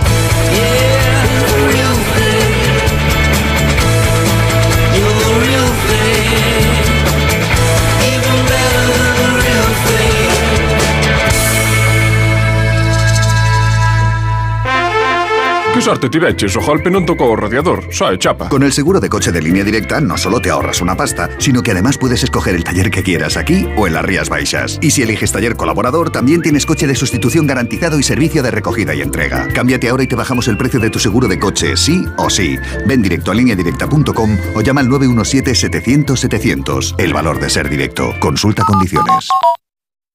En Carglass creemos que todos los parabrisas merecen una segunda oportunidad, incluso los irreparables. Por eso tenemos contenedores en todos nuestros talleres, para que puedan ser reciclados y así darles una segunda vida. Carglass cambia, Carglass repara. ¿Cansado? Revital. Tomando Revital por las mañanas recuperas tu energía, porque Revital contiene ginseng para cargarte las pilas y vitamina C para reducir el cansancio. Revital, de Pharma OTC. Segundas rebajas en Vision Lab. Hasta el 60% de descuento en gafas graduadas de sol, lentillas, audífonos. Hasta el 60%. Solo hasta el 29 de febrero. Más info en visionlab.es. ¿Qué tal, vecino? Oye, al final te has puesto la alarma que te recomendé. Sí, la de Securitas Direct. La verdad, es que es fácil que puedan colarse al jardín saltando la valla. Y mira, no estábamos tranquilos. Lo sé. Yo tuve esa misma sensación cuando me vine a vivir aquí. Protege tu hogar frente a robos y ocupaciones con la alarma de Securitas Direct. Llama ahora al 900-272-272. Recuerda, 900-272-272. ¿Qué, ¿Qué es lo peor de las redes sociales? Estar enganchada a la pantalla. Que nos bombarden con notificaciones todo el día. Los comentarios de haters. El ciberacoso. Las fake news. Pero ¿sabes qué es lo mejor? Que podemos cambiar las cosas. Demostremos que también somos capaces de usar las redes sociales con cabeza. Si tú también quieres formar parte del cambio, regístrate en Efecto 1000 y sube tu vídeo. Nosotros ya formamos parte de la generación 1000. La generación que usa las redes sociales con cabeza. Entra en efectomil.org. Un proyecto de la Fundación A3 Media con la colaboración de la Fundación Telefónica. Mirad chicos, os presento. Este es mi tío Ángel. Bueno, su tío, su tío. Soy como su padre en realidad. No tío, eres mi tío. Pero soy como tu padre. A ver, si te he querido como un padre. Soy más que tu tío. Soy como tu padre. Sí, sí, tu padre. Vamos, tu padre. Bueno, pues eres mi padre. Por 17 millones de euros uno se hace padre de quien sea. Ya está a la venta el cupón del Extra Día del Padre de la ONCE. El 19 de marzo, 17 millones de euros. Extra Día del Padre de la ONCE. Ahora cualquiera quiere ser padre. A todos los que jugáis a la ONCE, bien jugado. Juega responsablemente y solo si eres mayor de edad. Solo los más rápidos disfrutarán de ofertas increíbles en el corte inglés. Y también los expertos en renovar su casa, con hasta un 60% de descuento en una selección de ropa de cama, baño y artículos de menaje de mesa y decoración marca el corte inglés.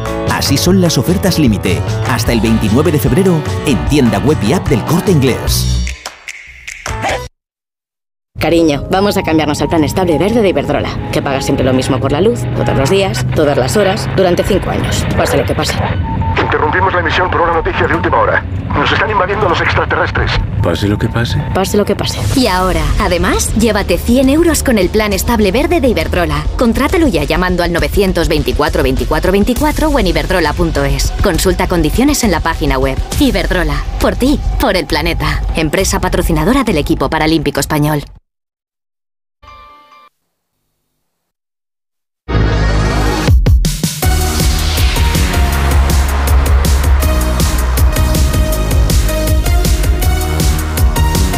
En Onda Cero, Julia en la Onda, con Julia Otero. Aquí estamos en el espacio donde exploramos las últimas tendencias en tecnología, en su impacto en la vida de todos nosotros o de un- algún segmento de nosotros. Francisco Polo, muy buenas. Muy buenas tardes, Julia. Oye, hoy tengo muchas ganas de esta conversación, ya lo has adelantado. Eh, nos vamos a sumergir en un tema que, que no siempre es visible y esa es una de las características, pero que como me gusta a mí ver en esta sección, oye, es otra demostración de cómo la tecnología nos puede hacer la vida un poco mejor.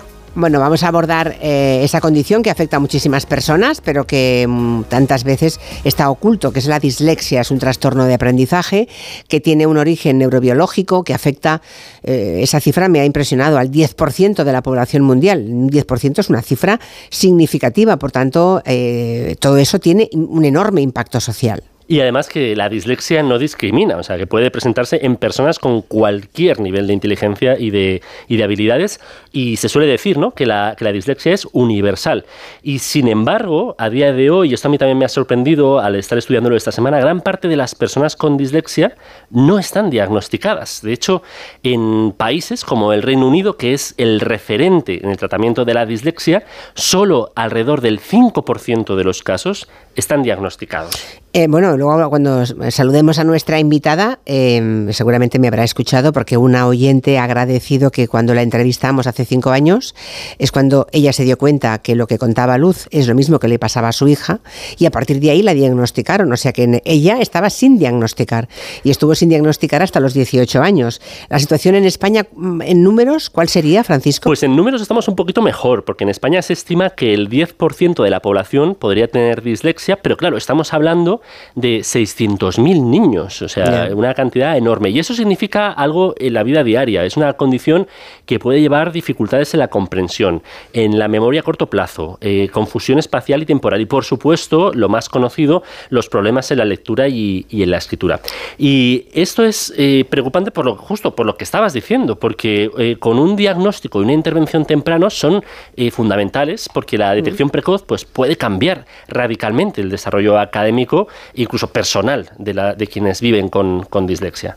Y luego, claro, se tiende a pensar que, por ejemplo, un niño o una niña con dislexia que son vagos, que no se esfuerzan lo suficiente, claro, es que eso, Eso es. les da muy mala vida durante toda la infancia y la adolescencia eh, cuando no ha sido diagnosticado, ¿no? A y en realidad hecho- están luchando contra un trastorno que, no, que a simple vista no es visible. Total, a mí me ha hecho eh, como revivir los momentos en el colegio y en la universidad de aquellas personas que tenían dificultad y no entendías por, por qué. ¿Por qué? Pero bueno, en fin. Bueno, preséntanos a. Los oyentes ya la conocen, ya te lo digo. Lo sé, ¿eh? lo sé, lo sé. Y yo también, porque además tuve el honor de conocerla cuando le entregaron el premio Princesa de Girona.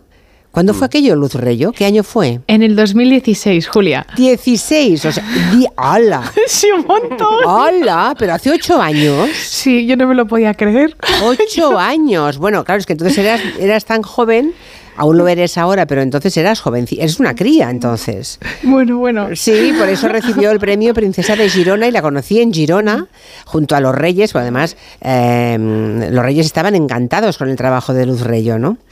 Porque lo conocía la reina Leticia especialmente, lo Sí. conocía al dedillo, ¿eh? Sí, yo, yo alucino. eh, La reina se lo sabe todo, o sea, cada vez que Sí. entregan premios Princesa de Girona conoce a todos los finalistas, los trabajos que han hecho, por qué se les da el premio y en el caso de Luz también. Sí, es increíble el compromiso que, que, que tienen y que tiene, o sea, y, y la inteligencia, o sea, la capacidad de, de- de todo, vamos. ¿no? Bueno, Francisco, preséntanos a los que no la conozcan a Luz Reyo, venga. Vamos a presentarla. Luz Reyo, fundadora de Change Dislexia, quien ha trabajado incansablemente para que la dislexia deje de ser un trastorno oculto y para desarrollar herramientas tecnológicas que ayuden a quienes la padecen.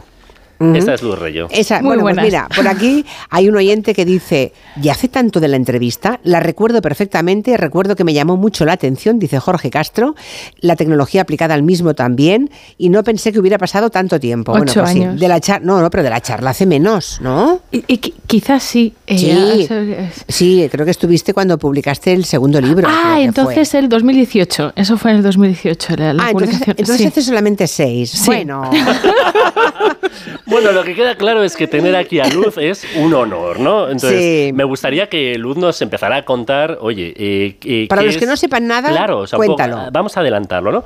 Eh, el trabajo, Luz, eh, tu trabajo en Change Dyslexia ha sido revolucionario, especialmente con el desarrollo de Detective, que es una aplicación.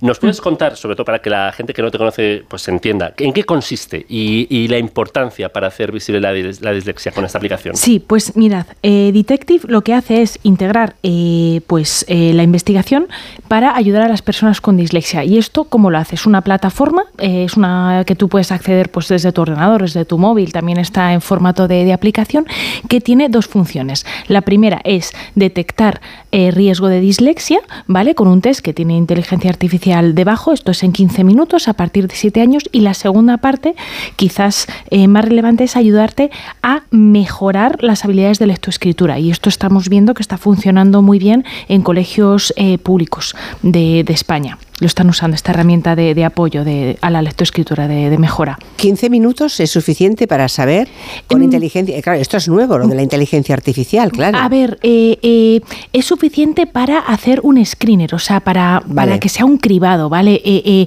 realmente un diagnóstico, pues es algo, un diagnóstico diferencial es algo complejo y que solamente se puede abordar eh, con un profesional, ¿no? O sea, esto es un screener, es una herramienta de cribado, pero sí 15 minutos es suficiente. Sabemos que, la, que se de- detecte de forma precoz, cuanto antes mejor, la dislexia, mejor para ese niño, ¿no? Y esta herramienta ayuda también a los niños a detectarla. Sí, eh, porque claro, eh, lo que pasa cuando tú tienes dislexia es que eh, pasas desapercibido, ¿no? O sea, parece que estás despistado y que no sabes por dónde vas leyendo porque es despiste, no es porque realmente no puedas leer, ¿no? Entonces, la mayoría de las personas con dislexia, pues no sabemos que tenemos dislexia hasta que nos lo dicen. Y esto permite detectar de manera proactiva en la clase, porque claro, son 15 minutos, entonces tú lo puedes pasar en una clase a saco a todos, ¿no?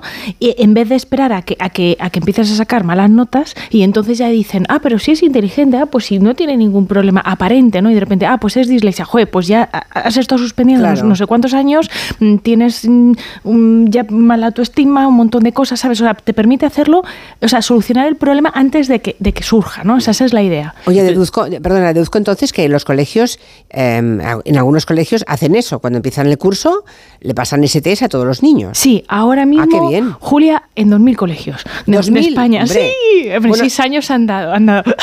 Hombre, pero ¿y el resto? Porque no sé cuántos coles hay en España, pero... Hay, hay muchos más. Estos ¿Y, son... qué ha- y- y cómo es que nos han enterado de esto? Eh, hombre, pues eh, eh, eh, Qué esto forma parte pues de, de la política pública, ¿no? O sea, hay que convencer, hay que, hay que y, y yo esto es- mira, esto está pasando ahora mismo en la comunidad eh, autónoma de Madrid y en la de Murcia y yo invito al resto de, de- de comunidades de consejerías a que a que se unan a, a- a este movimiento, ¿sabes? o sea, Madrid y Murcia es donde se está haciendo. Sí, y eso suman 2.000 coles. 2000, hombre, pues Mm. el resto de comunidades, tomen nota, no sé, eh, me Est- parece muy importante. Estamos ahí detrás. Yo a tope con esto. ¿eh? O sea, si nos contactan, estoy la primera que se planta ahí en donde sea. Mm. Bueno, yo quería preguntarte, Sí. porque también este es uno de los casos en los que eh, la persona que lo está haciendo no lo resuelve desde fuera, sino desde dentro. Tú tienes dislexia, entonces, Sí. ¿cómo ha influido tu propia experiencia en el diseño de esta aplicación? Mm, Pues ha influido, eh, mm, bueno, yo creo que en dos aspectos, ¿no? O sea, el- la primera es que eh, al final, cuando, porque esto parte de la investigación, ¿no? Esto fue un trabajo de doctorado y luego de, de- de cinco años más, ¿no? En Estados Unidos investigando. Entonces, eh, eh, cuando investigas, pues es m- claro, tú estás con un problema y es muy difícil, ¿no? Entonces, al final, eh, eh, tener dislexia te, da un puntito más de comprensión del problema, solo un poquito más, ¿eh? Porque al final eh, eh, es complejo y, como todos los problemas de investigación, pues, pues es complejo, pero te hace entenderlo un poco más. Y luego afectó mucho en hacerlo social, ¿no? O sea, porque tú cuando descubres algo, pues puedes hacer muchas cosas con lo que descubres, ¿no? Y, yo quería, pues, que esto ponerlo al servicio, ¿no? De, la sociedad, de las personas. Y de hecho, bueno, cuando conocí a Julia en el Premio Princesa de Girona, me lo dieron en la categoría social social. O sea, era como, eh, esto tiene un impacto Es social. está- está- está- o sea, que, que- que es Sí. decir, pues, pues eso. eh, eh, entonces, eh, Change Dyslexia, que es la organización que, que, que funde, pues es una empresa social, ¿no? Y entonces estamos ahí y, y hacemos, pues bueno, el test es gratuito. O sea, eh, la parte de, de apoyo tiene un coste, pero es un coste bajo. Y luego hace- hacemos becas. O sea, es, es, o sea, es una vocación social. Y yo creo que eso te lo da, pues tener dislexia, que lo quieres solucionar, ¿sabes? Es curioso porque, claro, en vocación social, tanto en Change Dyslexia como en todo lo que está en torno a, a Luz Reyo, cuando te podrías haber hecho mm, rica con esto. Claro, te puedes ir por el mundo. Es más, la UNESCO te acaba de premiar, ¿no? Eh, sí, y bueno, bueno, Julia, y no me ha premiado a mí, ha premiado a Change de Dislexia, lo Sí, que es un más orgullo. O sea, que Claro. dices, qué fuerte, qué guay. O Claro, sea, ya, la ya la- a la- a la- sí, es la primera vez que, que premian a, a una organización española en esto. ¿eh? Eh, Es, en, Sí. es en educación, en, en el uso de inteligencia artificial para la educación y, bueno, muy emocionante, ¿no? Un reconocimiento así. Por ejemplo, tengo aquí un oyente que dice, yo tengo dudas sobre si mi hijo de 15 años tiene o no dislexia. Dice, ¿la aplicación la podemos usar en casa? Sí, eh, estás en la página web changedislexia.org, o sea, Sí. changedislexia.org, ahí, eh, eh, eh, ahí pueden hacer, pueden hacer el test, es gratuito y, y a- y le animo a, con 15 años, perfecto para hacer el test, necesita 15 minutos sin interrupciones a tope de concentración, ¿vale? O sea, eso sí, Vale. pero, pero sí. Bueno, se os va a, se os va a caer la web ahora mismo, porque habrá muchísimos Sí, oyentes que diciendo voy a, voy a probar, ¿no? Hombre, contigo, a- Julia, pues imagínate. No, no, claro, es que Pero- se trata de, de superar las dificultades de lectura, de escritura, ¿no? También en esa área has trabajado Sí, mucho. Sí, sí, sí, los niños mejoran, mejoran en, en lectura, mejoran en escritura y, y bueno, y te digo eh, a, a ti, a, a Paco y, y a ti, Julia, en exclusiva que...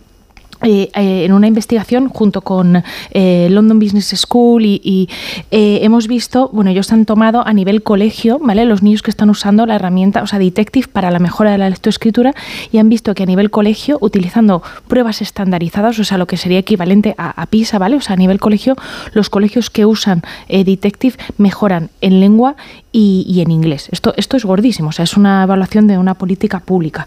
Y mm, está publicado, lo- los resultados preliminares están publicados en español y dentro de poco estarán en, en, en inglés.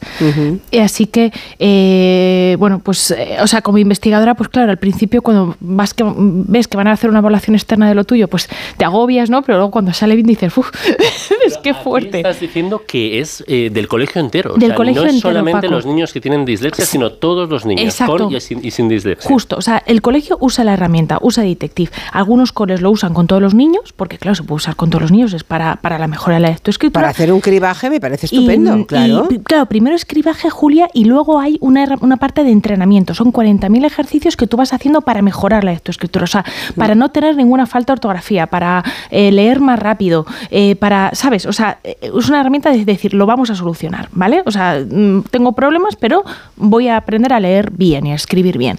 Y entonces, esos coles que están usando esto, en comparación con otros coles que no están usando, ¿vale?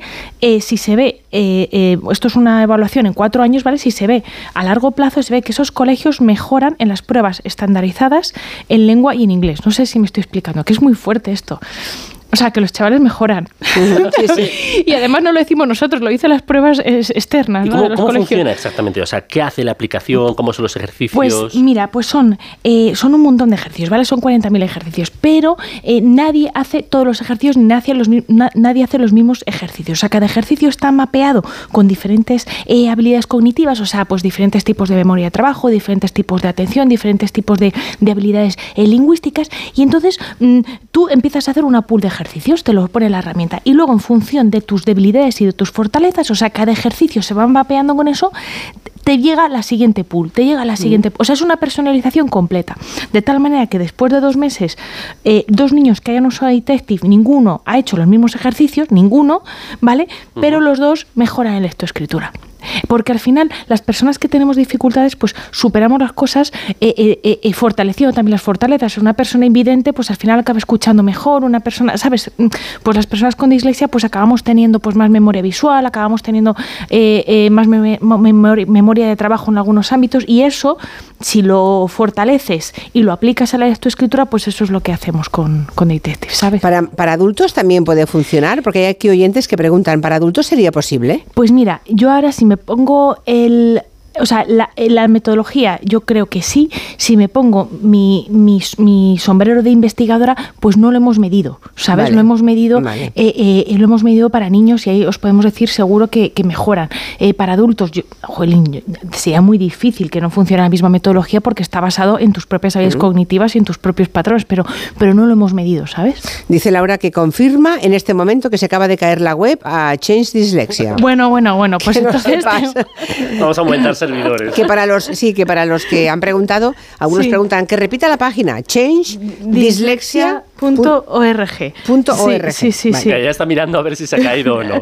Pero oye, yo te quería, yo te quería preguntar Sí, sí, también sí. Una, una cosa que es importante. Eh, el, el impacto es impresionante. ¿Cuáles son los próximos pasos? Porque, eh, bueno, justo en este programa has podido contar las diferentes etapas. ¿Qué es lo que viene con Change Dyslexia? Pues mira, viene, em, acabamos de, de sacar una parte para el inglés, pero para niños españoles que están aprendiendo inglés, porque claro, cuando tú tienes dislexia las dificultades se transfieren, ¿vale? De lengua a lengua. Entonces tú ahora mismo si te bajas Detective, pues lo puedes tener para español y para inglés, ¿vale? Pero para inglés siendo tú, o sea, el target es niño español que está aprendiendo inglés, ¿vale? O sea, cuya lengua nativa es español.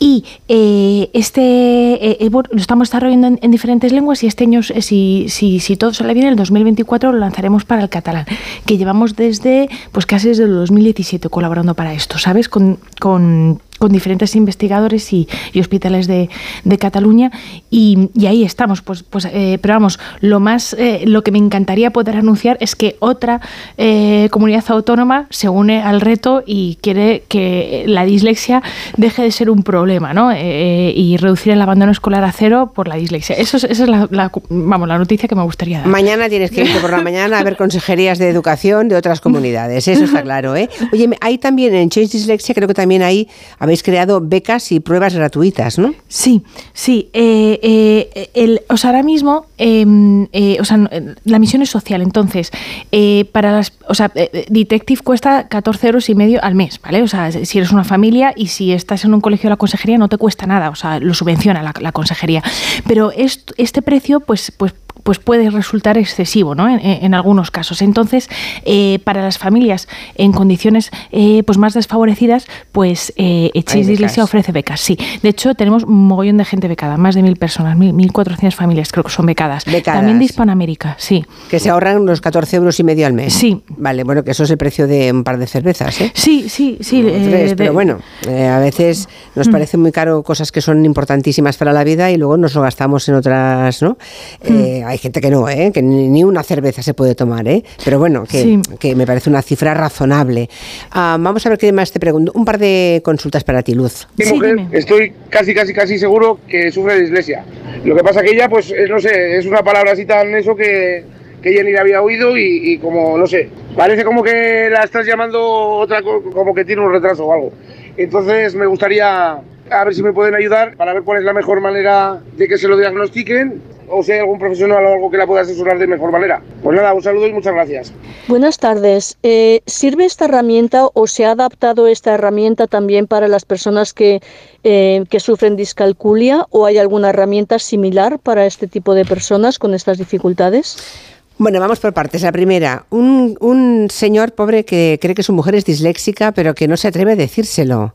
Qué curioso esta situación, ¿eh? Pues eh, eh, claro, aquí pues eh, pues no lo sé, pues pues eh, o sea, yo, yo le invito a que a que mire los recursos que tenemos en la web, ¿vale? Eh, En, en Change Dislexia porque tenemos muchos recursos para adultos, de, de, pues desde cómo entenderlo, desde los signos que se dan, desde cómo decirlo, cómo expresarlo. Tenemos una carta de cómo decir, bueno, de, de cómo un alumno de- le puede decir a sus compañeros que tiene dislexia en el colegio. Eh, Entonces yo le invito eh, a que mire ahí eh, todos los recursos porque es una pregunta compleja que, que- que en, en- en tan poco tiempo pues, pues no eh, es esto. Pero vamos, lo primero que, que- que le transmitiría es que la dislexia no está relacionado con la inteligencia general, Claro. ¿vale? No está relacionado con la inteligencia general. O sea, de hecho, la manera de diagnóstico es esa. O sea, haces un test de inteligencia y si ves que no está relacionado, entonces te planteas si puede ser otra cosa y, eh, y tiene solución, ¿no? O sea, que, que esos problemas de lectoescritura, si se trabajan, tiene solución. O sea, que yo transmitiría eh, eh, eh, calma, ¿no? O tranquilidad a, a esta persona. O sea, hay muchos problemas y este es, pues, pues no es de los más graves, ¿no? ¿Y discalculia? Y discalculia, pues mira, nosotros no tenemos un test de discalculia, pero sí hay una empresa que, que lo está haciendo muy bien, que se llaman Smartic, y tienen un test de discalculia y también eh, tienen ejercicios de mejora de las matemáticas. Y yo estoy en contacto con ellos y sé que hacen las cosas muy bien, así que no lo hacemos nosotros, pero, pero esto está súper bien. Oye, me ha llamado mucho la atención eh, la Mírate pre- el reloj, ¿eh? Nos queda Sí, un sí, minuto sí. y medio, Oye, vale. muy rápido. Eh, justo, una persona que, que sentía que lo tenía cerca y que le va a apuro, ¿no? Pero, ¿cuál es, tiene que ser el mensaje para la gente que no lo sufre? Porque eso es que hay un estigma, una presión social. ¿Cuál sería tu mensaje para la gente que no lo sufre para cambiar su visión de la dislexia? Qué buena pregunta, Paco, qué buena pregunta. Pues yo el, el- el mensaje que, que, que- que- que transmitiría es que, eh, jo, a mí, pues... eh, Lo primero, eh, paciencia, ¿no? O sea, eh, o sea eh, yo mil veces me he equivocado de calle, pero no porque, porque la he leído mal, eh, he comprado, yo qué sé, los vuelos al revés, pero porque he leído la esta antes de... O sea, es paciencia, ¿sabes? O sea, yo, yo sé que es duro, pero paciencia. Y, y la segunda, eh, eh, pues nada, pues que, que- que- que- que también es muy divertido, ¿sabes? Estar con un disléxico cerca, porque al final... Pues, veces o sea, te ríes, ¿no? Sí, sí, o sea, yo, yo, yo os animo a tener amigos disléxicos, o sea, porque hacemos buen equipo, os- delegamos un montón, porque también sabemos que cometemos errores, entonces al final pues no se te suben las cosas a la cabeza, sino que estás acostumbrado a, a- pues eso, para trabajar en equipo un disléxico es guay. Sí, la, verdad, virtud. sí, la Sí, verdad de es que verdad. Luz, en distancia corta y en privado, es que te mondas de risa, ¿eh? Con Luz Reyes, es verdad, así lo recuerdo, ¿no? Las veces que he estado con ella. Qué ganas bueno, de verte, Julia. Sí, pues nada, a ver si nos Sí. encontramos alguna vez. Ojalá, ojalá. Bueno, me ha encantado volver a hablar contigo, Luz. Me, no sabes cómo celebro este premio de la UNESCO. Todo vas, vas sumando, vas sumando. Está claro que tienes un enorme talento y que has hecho de tu condición pues una forma de ayudar a los demás, ¿no? Y de ganarse la vida también al mismo tiempo. Así que enhorabuena, Luz. Mil gracias a los dos. Gracias, Julio, y gracias, Paco, de verdad. Muchas gracias. Paco, hasta la semana que viene o la Ah, otra, ¿no? La que las- viene. La que, tenemos- viene. que Hombre, tenemos mobile y de todo por allí, Barcelona. tenemos mobile, es verdad, estaremos aquí. Noticias de las 5, 4 en Canarias. Las 5 en Canarias. Como el perro y el gato. Como siempre, como todos los fines de semana, dispuestos a pasar un buen rato charlando de esos buenos amigos que son los no racionales que conviven con nosotros en nuestros hogares. Todo sobre las mascotas con Carlos Rodríguez. Sábados a las 3, domingos a las 2 y media de la tarde y siempre que quieras en la app y en la web de Onda Cero. Patrocinado por Menforsan, los especialistas en cuidados, higiene y cosmética natural para las mascotas. Te mereces esta radio. Onda Cero, tu radio. Julia en la onda. Hay dos tipos de motoristas. Los moteros que disfrutan la carretera como nadie y los mutueros, que hacen lo mismo, pero por menos dinero. Vente a la mutua con tu seguro de moto y te bajamos su precio sea cual sea. Llama al 91 555 5555. Hay dos tipos de motoristas, los que son mutueros y los que lo van a ser. Condiciones en mutua.es. ¿Qué tal, vecino? Oye, al final te has puesto la alarma que te recomendé. Sí, la de Securitas Direct. La verdad, es que es fácil que puedan colarse al jardín saltando la valla. Y mira, no estábamos tranquilos. Lo sé. Yo tuve esa misma sensación cuando me vine a vivir aquí. Protege tu hogar frente a robos y ocupaciones con la alarma de Securitas Direct. Llama ahora al 900-272-272. Recuerda, 900-272-272. Con este estrés no consigo concentrarme. Toma Concentral. Con su triple acción de lavacopa, rodiola y vitaminas, Concentral consigue aliviar el estrés ayudando a una concentración más estable y duradera. Concentral. Consulte a su farmacéutico o dietista. 29. Tus nuevas gafas graduadas de Sol Optical. Estrena gafas por solo 29 euros. Infórmate en soloptical.com. Dos candidatos, dos partidos, una campaña cuesta abajo y sin frenos. El argumentario de campaña. Pero no tiene nada nuevo, ¿no? Sí, en lugar de todos pone todes. Qué desastre de político. Políticamente incorrectos. Repite conmigo. Libertad, libertad, libertad, libertad. Así hasta que no sepan ni lo que significa. En cines el 23F. ¿Cansado? Revital. Tomando Revital por las mañanas recuperas tu energía, porque Revital contiene ginseng para cargarte las pilas y vitamina C para reducir el cansancio. Revital, de Pharma OTC. Cuando Elena abrió su paquete de Amazon, sintió mariposas en el estómago. Tecnología de cocción rápida y modo grill. Y con esa air fryer, Elena consiguió cumplir sus sueños culinarios por un precio de rechupete. Cinco estrellas de Elena. Productos estrella a precios estrella. Empieza a buscar en Amazon hoy mismo. Onda Cero, tu radio.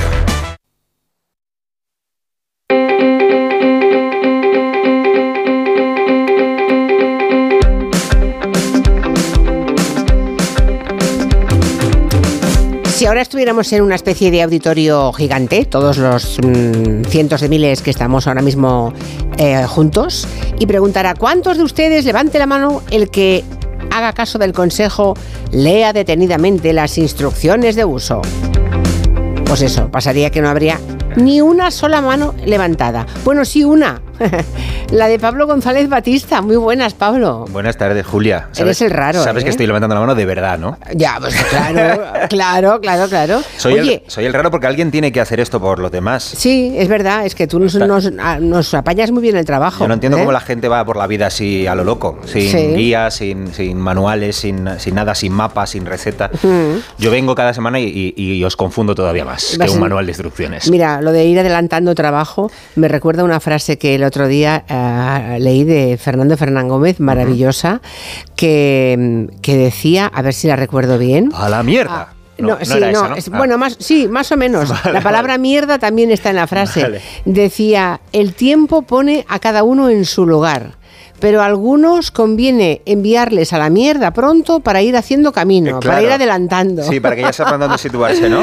Sí, Pero ¿y por qué te has acordado de esto al presentarme? Por lo de que tú haces el trabajo por los demás, Ah, claro, vale. que nos adelantas el Esto es, trabajo, vale, vale. claro, Un claro. pasito por delante. Eso es. Bueno, los hipopótamos no sabes.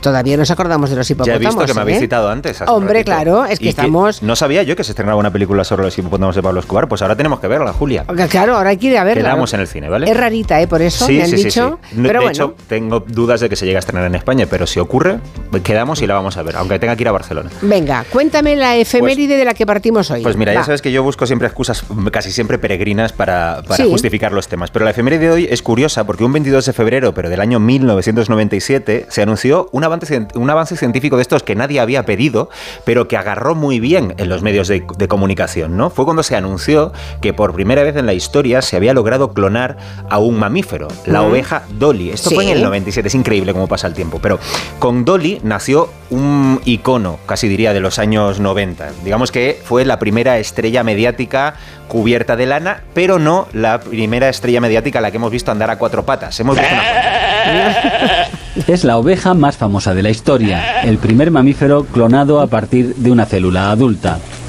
Bueno, en realidad Dolly no nació el- en febrero, había nacido unos meses antes, en julio del año anterior, pero por lo que sea, pues claro, ya sabiendo que igual Hombre. el experimento no iba a salir Claro, del todo bien, dijeron, vamos a esperar. Vamos Siempre a esperar lo unos meses". hacen. Esto es. Hicieron el anuncio, como digo, en el, el 22 de de febrero. Por cierto, ¿te has preguntado, Julia, alguna vez por qué la oveja Dolly se llamaba Dolly y no se llamaba María José? No sé, porque se parecía a la tía Dolly del investigador. Hombre, por eso son los Oscars, se llaman Oscar, porque dijo una secretaria una vez, ay, ¿cómo se parece a mi tío Oscar? Y ahí lo, tienes, ¿no? Bueno, Claro. pues, pues Dolly se llama Dolly porque eh, por un descubrimiento que he hecho yo estos días, así preparando la sección y que creo que es importante compartir. Resulta que eh, Dolly se clonó a partir de una célula, de una glándula mamaria, Sí. de una teta, vamos, Sí. de una oveja adulta, ¿vale? Sí. Así que le pusieron Dolly por la cantante americana de country Dolly Parton, No. porque según explicó el embriólogo, esto es verdad, ¿eh? el, embriólogo responsable del proyecto, que se llamaba Ian Wilmut, voy a abrir comillas cuñadas para decir esto, no podían pensar en un par de glándulas mamarias más impresionantes que las de Dolly Parton. Caray, el bueno de Wilmut. Se puede ser una eminencia en embriología y muy básico al sí, mismo tiempo. muy coñadín, Las dos sí. cosas a la vez. Bueno, suponemos, eh, me gusta imaginar que la reacción de Dolly Parton al conocer la anécdota, porque imagino que Dolly Parton la sabrá, habrá sido algo como decir, pues, jolín, pero ella lo habrá dicho a su manera, claro.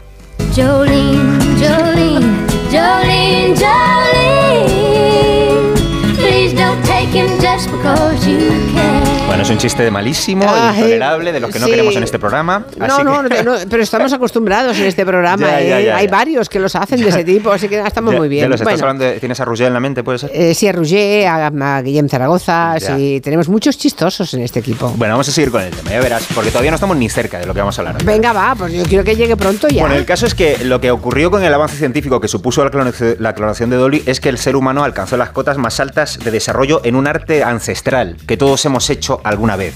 Eh, y además empezamos a desarrollar muy pronto en nuestra vida, que es lo de copiar. Copiar. Empezamos copiando los gestos de nuestros padres, las palabras, y al final acabamos, acabamos copiándonos la, de la tabla periódica de una chuleta. Bueno, el caso es que todos hemos copiado alguna vez, lo que pasa es que estos científicos lo que hicieron fue copiar aplicando más conocimiento y más tecnología. Y justamente de eso quiero hablar en el manual de instrucciones, es de cómo la tecnología ha hecho evolucionar las técnicas para copiar.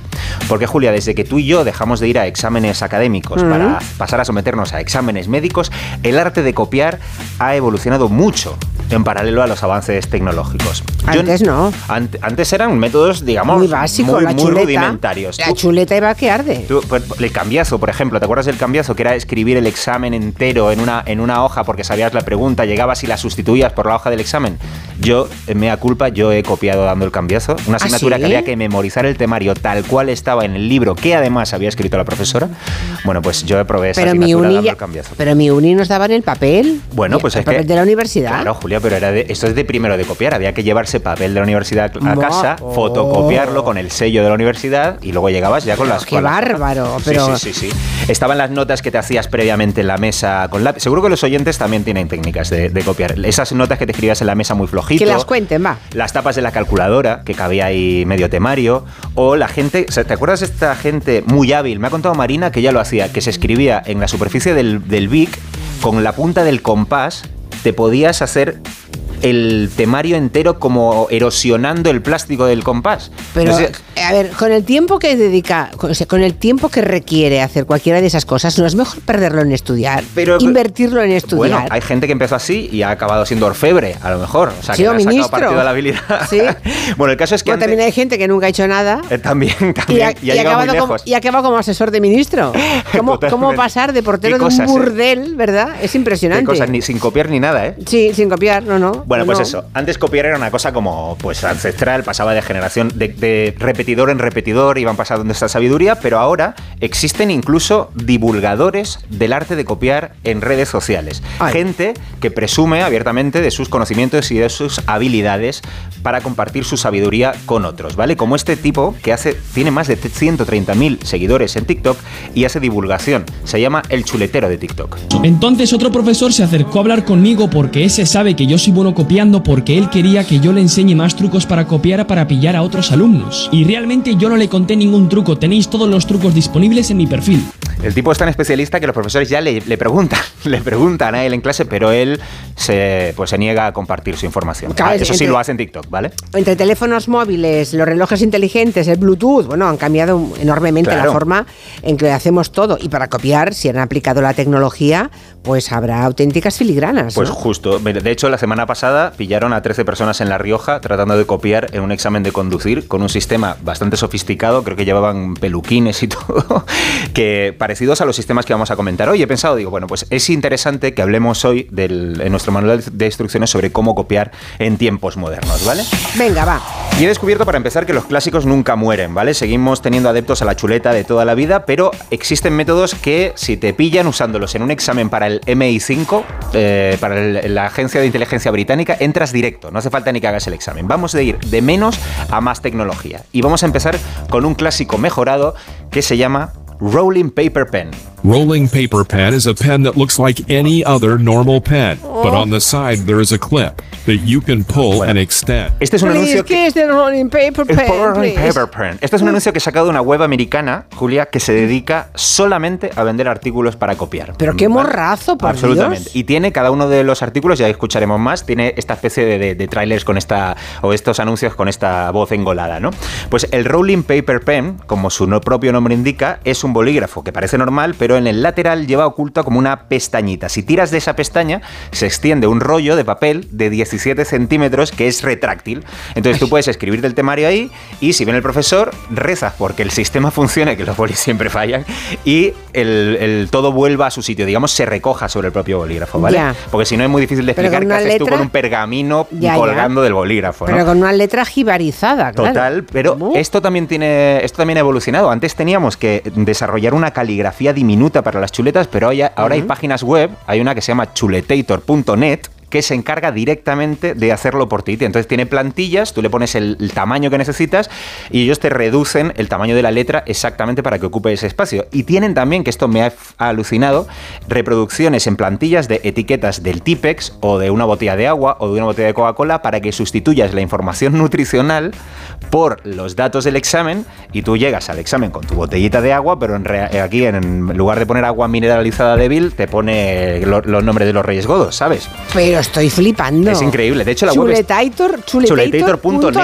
La web está tan pensada para engañar que tú la tienes abierta en el navegador, ¿no? Y por si viniera alguien y para que no te pille, Sí. si pulsas escape, la web va automáticamente a una página de Wikipedia completamente aleatoria. O sea, va a- sola se abre una página de Wikipedia. Y curiosamente, esto palabra que es verdad, estaba haciéndolo en casa, digo, voy a probar. Le doy a escape y la página que se me abrió de Wikipedia es Tortícolis, que curiosamente es lo que te puede pasar si copias mal del de al lado. Ya, ya. Bueno, esto no deja de ser una evolución muy sofisticada mecánicamente, Sí, pero es la chuleta de toda la vida, ¿no? Exacto, exacto. Te las hace otro, ya es como es el rincón del vago. Que absolutamente, O sea, que también fui yo chuleta- usuario en mi época de Exacto. Del Vago alguna vez. Chuleta que me la haga otro, es que ni eso, ¿eh? Ni siquiera me hago Qué horror. Total. De hecho, hay versiones más sofisticadas todavía del rolling paper, del rolling paper pen o de la chuleta clásica que podríamos llamar, eh, digamos que es un, un pasito más allá. Y ellos lo llaman en la web esta que te digo lo llaman el super pen. Ya ves que con los nombres pues tampoco se han complicado mucho. The Super Pen. The first pen in the world that has a mini LCD screen that can display your answers. Vale, básicamente es un bolígrafo que tiene una pantallita LCD que te va mostrando el texto que tú le has metido previamente en tu, en tu ordenador, ¿vale? Es verdad que le puedes poner los apuntes o le puedes poner mensajes de ánimo. Venga, Pablo, vamos que te vas a ir de puta madre el examen. Vamos, vamos para adelante. Bueno, el caso es que Pero no, no creo que se- lo vendan no, para eso. no, creo ¿eh? que no es, creo que no, es. O eh, recuerda que después del examen has quedado o que tienes que comprar huevos, creo que tampoco es para eso. Pero bueno, el caso es que tú puedes poner la información que quieras y tiene unos botoncitos para ir pasando para adelante y para atrás y otro, un- como un botón de emergencia para apagarlo y además se bloquea. Digamos que si el profesor te pide el, el, el boli no puede activarlo porque necesita un como un código. Tienes código, que utilizar, vale, exacto. Vale, vale, vale. Eh, eso sí, es un pelín más caro, vale 220. El rolling paper, paper pen vale 3 euros, este vale 225 euros, así que el examen tiene que ser más importante. Y me gusta que hay versión para diestros y para zurdos, porque la pantalla está colocada en uno o en otro lado en función de cómo agarres el, bo- el bolígrafo, ¿sabes? Qué la pantalla y. los botones. Qué barbaridad. Todos merecemos las mismas oportunidades para copiar. Vaya. Estaba aquí leyendo lo que dicen los oyentes. Cuéntame. Dice Fran, en cada examen tenía que pedir alguna hoja de más y entonces ya las tenías para el cambiazo. Ahí está. También había el calzado, que era sacar la hoja con todo escrito y volverla No, el calcazo, El perdón. calcazo. Y Ah. volverla a copiar por si había alguna diferencia mínima en el papel. Un compañero Claro. mío era un fenomenal, era un fenomenal haciéndolo. Dice, una vez me hice una chuleta, lo dice Vicente, Sí. pero me dio tanto miedo que no la saqué. Pero me di cuenta que al hacerme la chuleta me lo acordaba de los temas. Claro, Ah, no, mira claro. qué bien. Es- Una de mis hijas lee todas las intenciones, da igual de que sea. Las chuletas en las reglas las hace con la aguja del compás. ¿Ves? Esto es, esto es lo que yo te decía. Y creo que había gente que se fabricaba un punzón, digamos más casero, casi como en la cárcel, calentando el bolivic, metiendo un alfiler en la punta hasta que quedaba fijado y luego con ese punzón era con, con el que, pues eso, escribía o en la regla o en cualquier superficie de plástico. Qué tremendo. Bueno, los relojes inteligentes, por ejemplo. Hoy mucha gente lleva relojes inteligentes, de hecho son como pequeños ordenadores y hay muchos profesores que no permiten que entren los alumnos con relojes inteligentes a clase, pero es que hay relojes que no parecen inteligentes y que lo son. Hay un eh, reloj que llaman un poco, podríamos llamar el reloj invisible, que tiene apariencia de un reloj digital normal de los antiguos de los años 80, pero que tiene la capacidad de almacenar un montón de información en texto y la particularidad de que solamente se ve si utilizas unas gafas especiales. Es decir, en la pantalla del reloj aparece absolutamente negra, pero cuando tú te pones la- estas gafas, solo tú puedes ver lo que hay en la pantalla, con lo cual si el profesor va- pasa por detrás, pues se supone que no ve nada. A cambio, eso sí, tienes que hacer el examen con una especie de ga- de gafa de sol, como si fueras Stevie Wonder. Espero que no sean como unas gafas de bucear para no despertar sospechas. Mm, Son gafas así como, como grises. de- desde luego, Ya, a mí, feas, como profesor, feas. me levantarían sospechas. Ya, ya, ya. Y por supuesto, como el relojito de estas gafas, también te- este reloj también tiene uno de esos anuncios que parece un tráiler de una peli de Michael Bay. When the watch is turned on, it looks like there is nothing on the screen. But when you use our special unique glasses, you are able to see the content on the screen. No me diga que no tengan ganas de copiar con, esto, con estos Pero anuncios. de verdad, o sea, es, es el elogio de la trampa. Total, total. Pues esto Eh, cuesta 65 euritos, así que... Vale, pues pon- ponme un par, venga. ala. Venga, vale. Bueno, hasta ahora hemos visto métodos para copiar sin ayuda, pero imagino que en la era de las telecomunicaciones también habrá evolucionado ese sistema que te permite eh, tener un cómplice fuera del aula, por ejemplo, del examen y que te vaya soltando, chivando algo, ¿no? Esto es, claro, cada vez los eh, aparatos tecnológicos o los componentes tecnológicos son más pequeños, con lo cual caben en cualquier sitio, así que cámaras, micrófonos, pinganillos, hay, hay bolígrafos ya que tienen cámara y micrófono incorporado para que le puedas pasar tus preguntas a un cómplice y además no son excesivamente caros. De hecho, el otro día había- hicieron un reportaje en la ETV y le preguntaban a un experto por este asunto, pues en- al experto le falta solo decir que ya le hubiera gustado a él tener los bolígrafos estos en su época, mira. Desde 70 o 80 euros, uno ya majo, hasta lo que quieras gastar. Pero si lo vas a usar en los exámenes,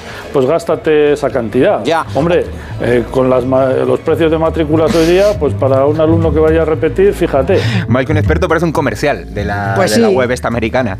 Bueno, cámaras. Las cámaras se pueden ocultar en cualquier sitio, ¿vale? Las fabrican, por ejemplo, con forma de botón para que puedas llevarlas camufladas en la camisa o, o en el polo. Y los anuncios, por supuesto, también son increíbles. La lente, oculta con tres botones de diseño propio y diferentes tamaños, ya incluidos en el paquete, se pone en el sitio de uno de los verdaderos que están presentes en nuestra camisa. Hasta ofrecemos botones personalizados, para que lo que ya está ampliamente oculto directamente desaparezca en nuestra camisa. O sea, te- fíjate cómo es el servicio de completo, que les mandas Bueno. un botón de muestra y ellos te fabrican un botón idéntico al que tienes en la camisa. Y uno con cámara. Y uno con cámara, efectivamente. Entonces, efectivamente. pero, pero en estos casos no basta con grabar o fotografiar el examen, claro. Tiene que haber alguien en algún sitio Exacto. al que le llegue la imagen y que te, te cuente las respuestas. Claro, es un poco el comodín de la, de la llamada este, de los concursos, Exacto, ¿no? el público, Claro, venga. claro, claro. Y ahí es donde entra el sistema más sofisticado de todos los que hemos visto. Pre- precisamente lo comercializa una empresa de aquí, de España, que lo, además lo anuncia directamente como el sistema definitivo para copiar en exámenes. No tiene datos publicados, pero lo exporta a todo el mundo. Y no voy a decir el nombre para no hacerles publicidad, pero es principalmente un pinganillo. Escucha. Con él podrás establecer una comunicación totalmente discreta y sin límite de distancia. Podrás conectar a tu teléfono móvil mediante Bluetooth y realizar una llamada normal y corriente. Oirás a través de este pequeño auricular sin ningún tipo Bueno, de cables Lo curioso a la persona. es que es el auricular Bluetooth más pequeño del mundo, Julia lo he visto, y es literalmente del tamaño de una lenteja. O sea, es tan Uh. pequeño que para sacárselo te viene en el, en el kit una especie de bastoncillo que lleva un imán en la punta para Uy, que mal rollo, rebusques en el interior oído. dentro. Claro, te, te iba a decir, igual apruebas el examen de física, pero suspendes el examen del otorrino, claro. Ya. Porque es verdad, hay gente que, que ha sido atendida porque se le, se le ha quedado dentro. Pero el caso es que en ese pequeño espacio cabe un receptor Bluetooth y luego hay pues unos cables que se ocultan debajo de la ropa y que permiten pues esa comunicación inalámbrica. Hay un micrófono que llevas en la muñeca debajo de la manga, pero es que además eh, los cables bajan por la pierna, llegan hasta el interior de tu zapato y dentro del zapato puedes poner unos botones para accionar con el dedo pulgar del pie. Hombre, pero eso ya, eso siempre. Te lo prometo, esto es así. Son habilidades extras, ¿eh? Eh, claro, o sea, pero es que Hay que tener los pies eh, prensiles como los monos. hay que ensayar en casa para esto. Ya, ya, ya. Hay que practicar. Bueno, pues esto cuesta 550 euros, así que ya puede ser importante, importante el examen. Pero aunque es verdad que al precio que están las matrículas, como dice el experto de la ETV. Oh.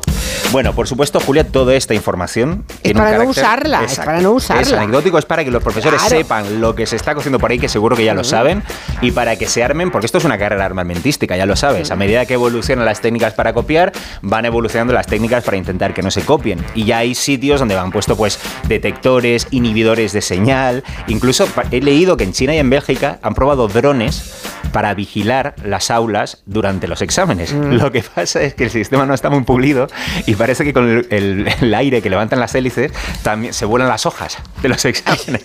Entonces los, los alumnos se han quejado mucho. Ya, ya, en pues clase. miras. Bueno, estoy leyendo, no sabes la cantidad de mensajes, solamente de un profesor que dice, a mis alumnos les digo que si les pillo con chuleta y está muy bien hecha, igual les apruebo, porque lo han resumido perfectamente las ideas principales de todos los temas, no está mal. Claro. Luego dice Gadir que aprobó historia de selectividad con varios BIC escritos con esa técnica, en varios bolsillos de un pantalón, cada bolsillo un tema. Dice, un trabajazo, era más fácil haber Sin estudiado. duda, sin duda. Y al final, claro, tienes que comprar una caja de bolis Bic y ir bien apertrechado. Y esta te va a encantar. Dice un oyente, yo hacía pequeñas chuletas, apuntaba años, datos, nombres que se me resistían y después de copiar, literalmente me lo comía. Así no había rastro.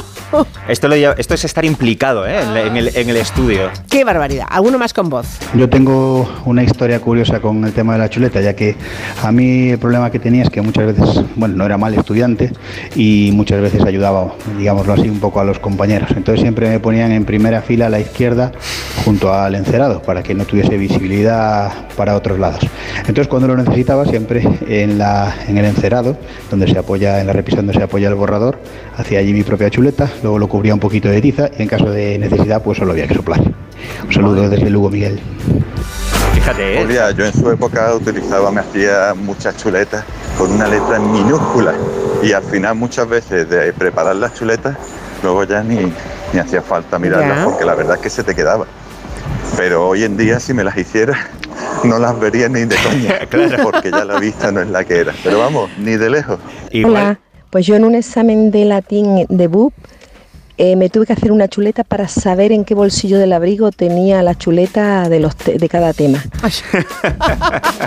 O sea, una chuleta índice. Claro, claro, una chuleta con un Métete la mano por la barriguita, la tienes en la parte del slip de no sé qué. No, esta otra la tienes en la parte lateral de un sujetador. Más que una chuleta tenía un GPS para saber dónde había ocult- ocultado las chuletas. Y es verdad que es posible, Julia, que hayamos ido perdiendo vista con la edad, entre otras cosas, por habernos hecho muchas chuletas durante la etapa de estudiantes. Ahora que el delito ha prescrito, a mí una vez me pillaron copiando, me suspendieron la asignatura y nunca, nunca más volví a copiar hasta este examen eh, de historia del cine informativo, lo voy a decir abiertamente, en el que, en el que di el cambiazo y afortunadamente aprobé la asignatura. y no Ah, pillaron. mira qué bien.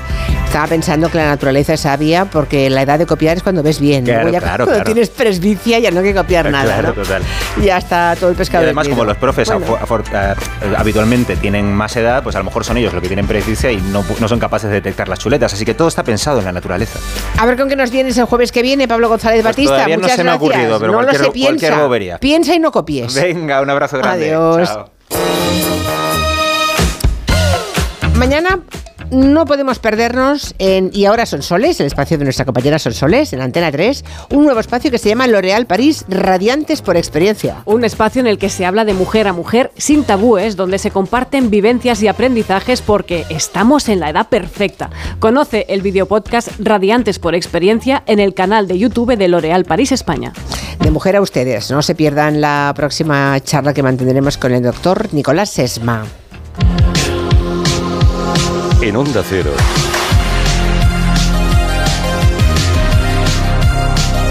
Julia en la Onda. Con Julia Otero.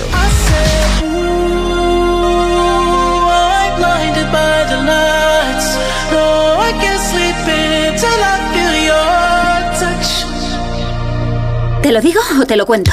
Te lo digo. Ahora que todo se hace online, ¿me haces ir a tu oficina? Te lo cuento. Yo me voy a la mutua. Vente a la mutua y además de realizar todas las gestiones desde tu móvil, te bajamos el precio de tus seguros, sea cual sea. Llama al 91 555 5555. Te lo digo o te lo cuento. Vente a la mutua. Condiciones en mutua.es. A ver esa foto, decir patata. ¡Hijolusa! En el supermercado, dale la vuelta al envase y encuentra nuestra marca para garantizarte una gran calidad en tu mesa. Patatas Hijolusa. Amamos las patatas. Empresa colaboradora del Plan 2030 de apoyo al deporte de base.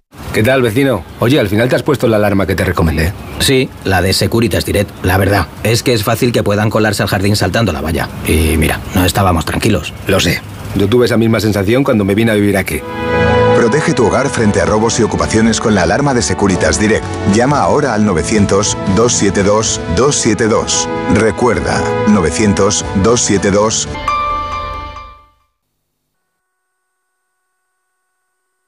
Hemos pasado, decimos lo gracioso. Y hemos pasado, gritamos los rebeldes.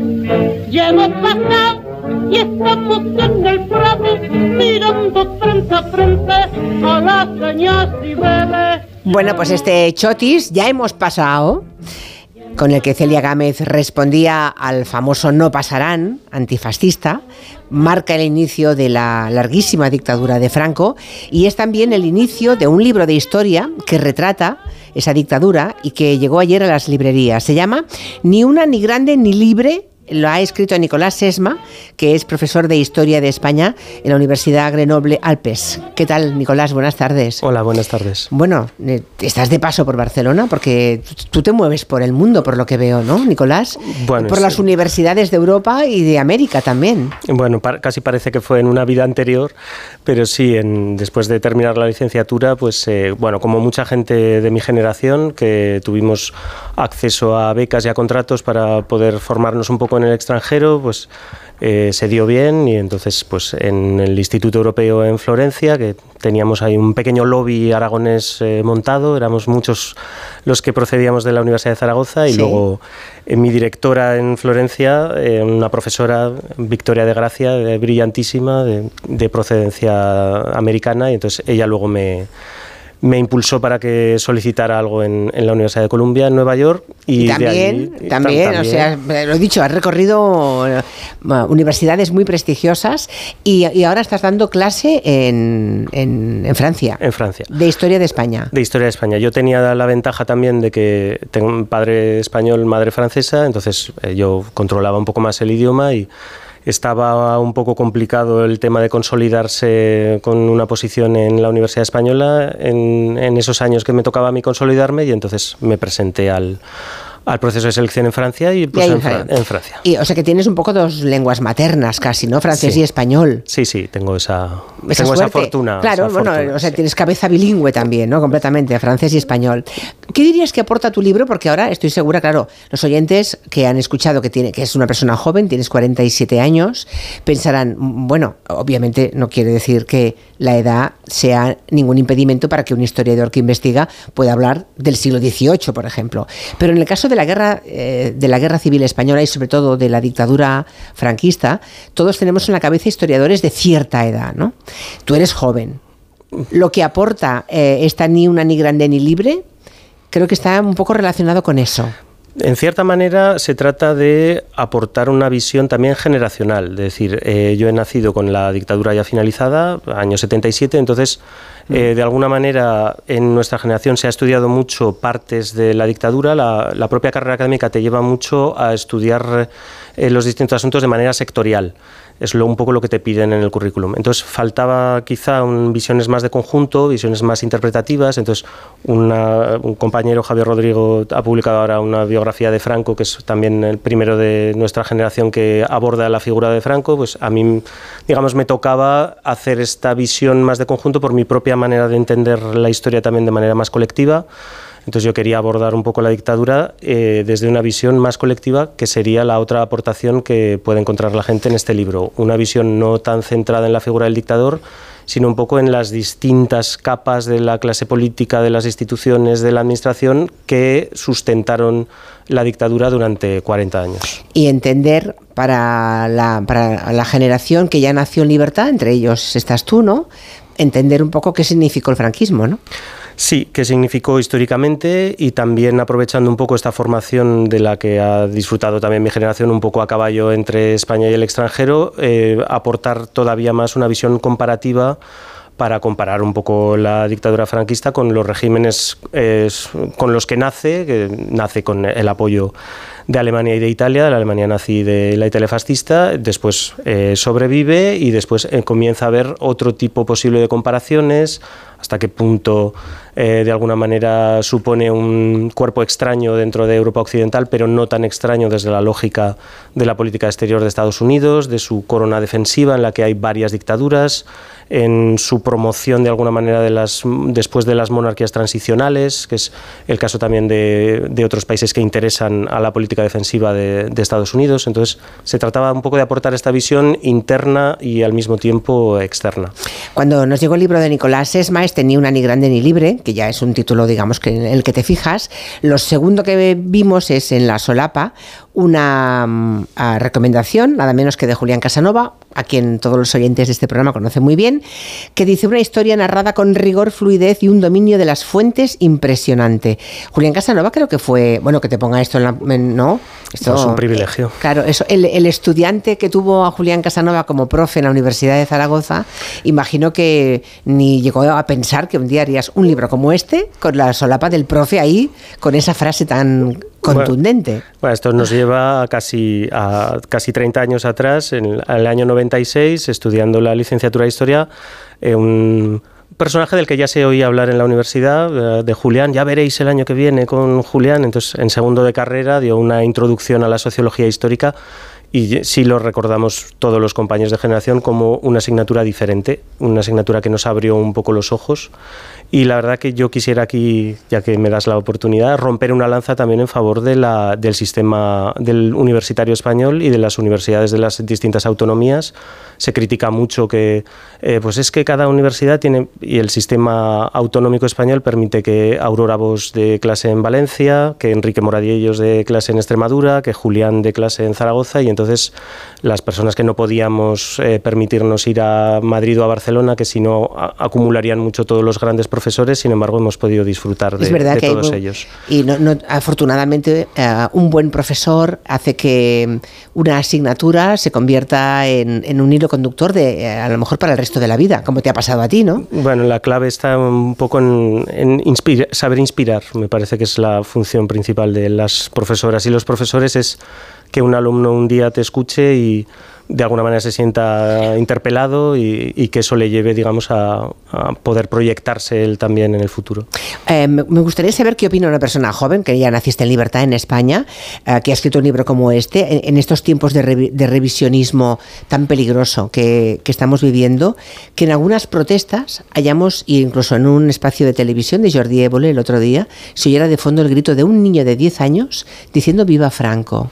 ¿Esto de qué síntoma, Nicolás? Bueno, es un síntoma inquietante en, en, la medida en la que implica una nostalgia de un tiempo en el que evidentemente las libertades civiles y la, y la propia eh, de alguna manera el ni grande del título significa que incluso para los parámetros de la propia dictadura, eh, la dictadura franquista no hizo grande a España otra vez. Es un momento en el que el prestigio nacional cae absolutamente en picado, en el que evidentemente se tarda en recuperar, allá que hablamos tanto de desarrollo económico, el PIB anterior a la Guerra Civil Española se tarda más de 20 años en recuperar, en buena medida por las propias decisiones eh, de política económica de la dictadura, no tanto como consecuencia ni de la guerra ni de después las consecuencias de la Segunda Guerra Mundial. Entonces, yo de alguna manera asisto un poco a esta oleada de la extrema derecha a nivel global, no es algo que evidentemente ocurre en España, de hecho en España casi salimos bien parados comparado con lo que ocurre en Italia, en Países Bajos. Y bueno, en el mismo país donde resido el 40% de la población vota a Rassemblement Nacional en, en la segunda vuelta en las presidenciales. Y el recuerdo de la Francia de Vichy o de la descolonización en Argelia producen tanta división o más como aquí puede provocar la, guerra civil española. Entonces, yo no dudo que una gran parte de estos votantes de la extrema derecha o la gente que siente nostalgia piense que en aquel momento algunas instituciones como el ejército, etcétera, tenían mejores condiciones, algo que trato lógicamente de desmentir con documentación en el libro porque no se aproxima ni por asomo a la realidad. Ah, en, Mientras dure la guerra, la película de Alejandro Amenábar, eh, hay un momento, bueno, retrató como Franco era una solución que en su momento ellos creían que sería provisional, ¿no? Temporal, un poco, un poco tiempo. No estaba previsto que se alargase mucho más. ¿Qué cambió? O sea, ¿qué, qué es lo que favoreció que finalmente pudiera morir en la cama y que su, que su poder acabase con él cuando físicamente se, mu se, muere. La guerra civil sigue siendo el elemento fundamental que lo explica. Si recuerdas también en la película hay un momento en el que él está hablando con su hermano en un viaje en avión, en el que está apuntando y de alguna manera es cuando él de alguna manera decide prolongar la guerra para... Espera, espera, creo que es este momento. Voy a desviar las tropas al Alcázar.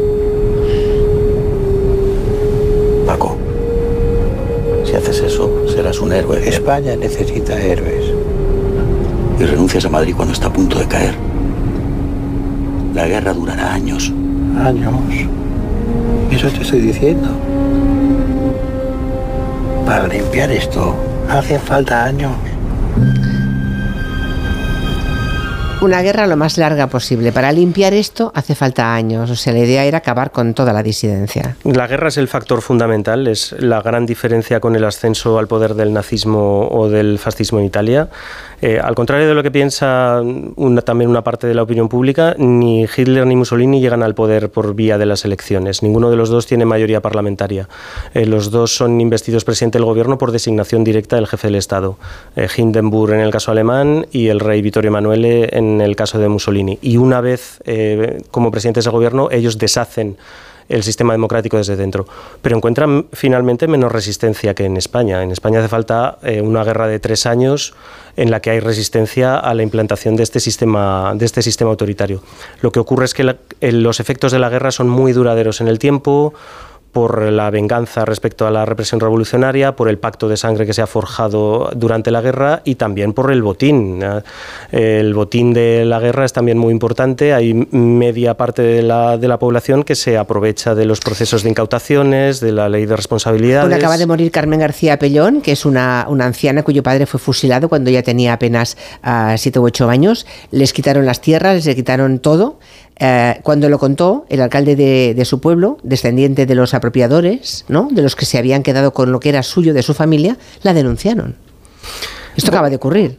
Es un poco resumen de lo que fue la dictadura, ¿no? Sí, porque además de esa manera consigues que la gente que se aprovecha del proceso de responsabilidades políticas se convierta en cómplice del sistema. Claro. Y por lo tanto, lo último que quiere es que haya una caída del sistema y por la cual el vecino pueda venir a exigirte que le devuelvas lo que es suyo o que el tiempo que has estado ganando dinero que tendría que haberle pertenecido a él eh, pues eh, saldar cuentas. Hay una frase de Ramón J. Sender al principio de unos capítulos que dice, el terror sobre todo eh, ejerce, mucho miedo sobre quien lo ha ejercido. Entonces la gente que ha participado en las incautaciones, en el terror, lo último que quiere es rendir, rendir cuentas. Dices en el libro que lo que con una mano quitaban a los enemigos, con la otra lo repartían entre sus amigos.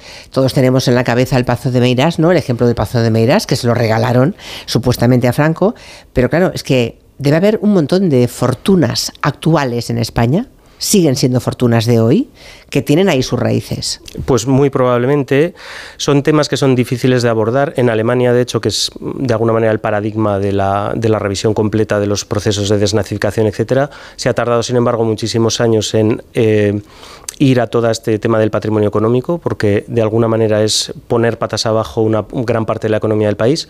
Es verdad que las grandes empresas alemanas aceptaron, por ejemplo, pagar indemnizaciones bastante sustanciosas por uso de mano de obra esclava, etcétera.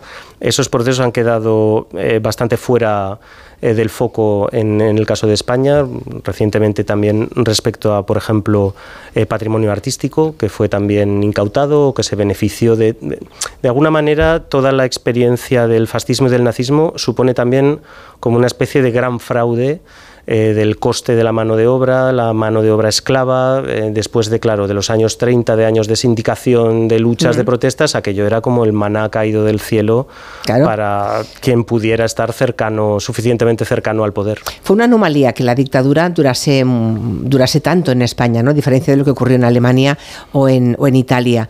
¿Cómo, ¿Por qué ocurrió eso? ¿Por no entrar en la Segunda Guerra Mundial? ¿Cómo no cae Franco en aquel momento, pasado el 45? Las causas es, multicausal. Hay distintos factores que pueden explicar, eh, aunque también lógicamente es una cuestión compleja y abierta a interpretación.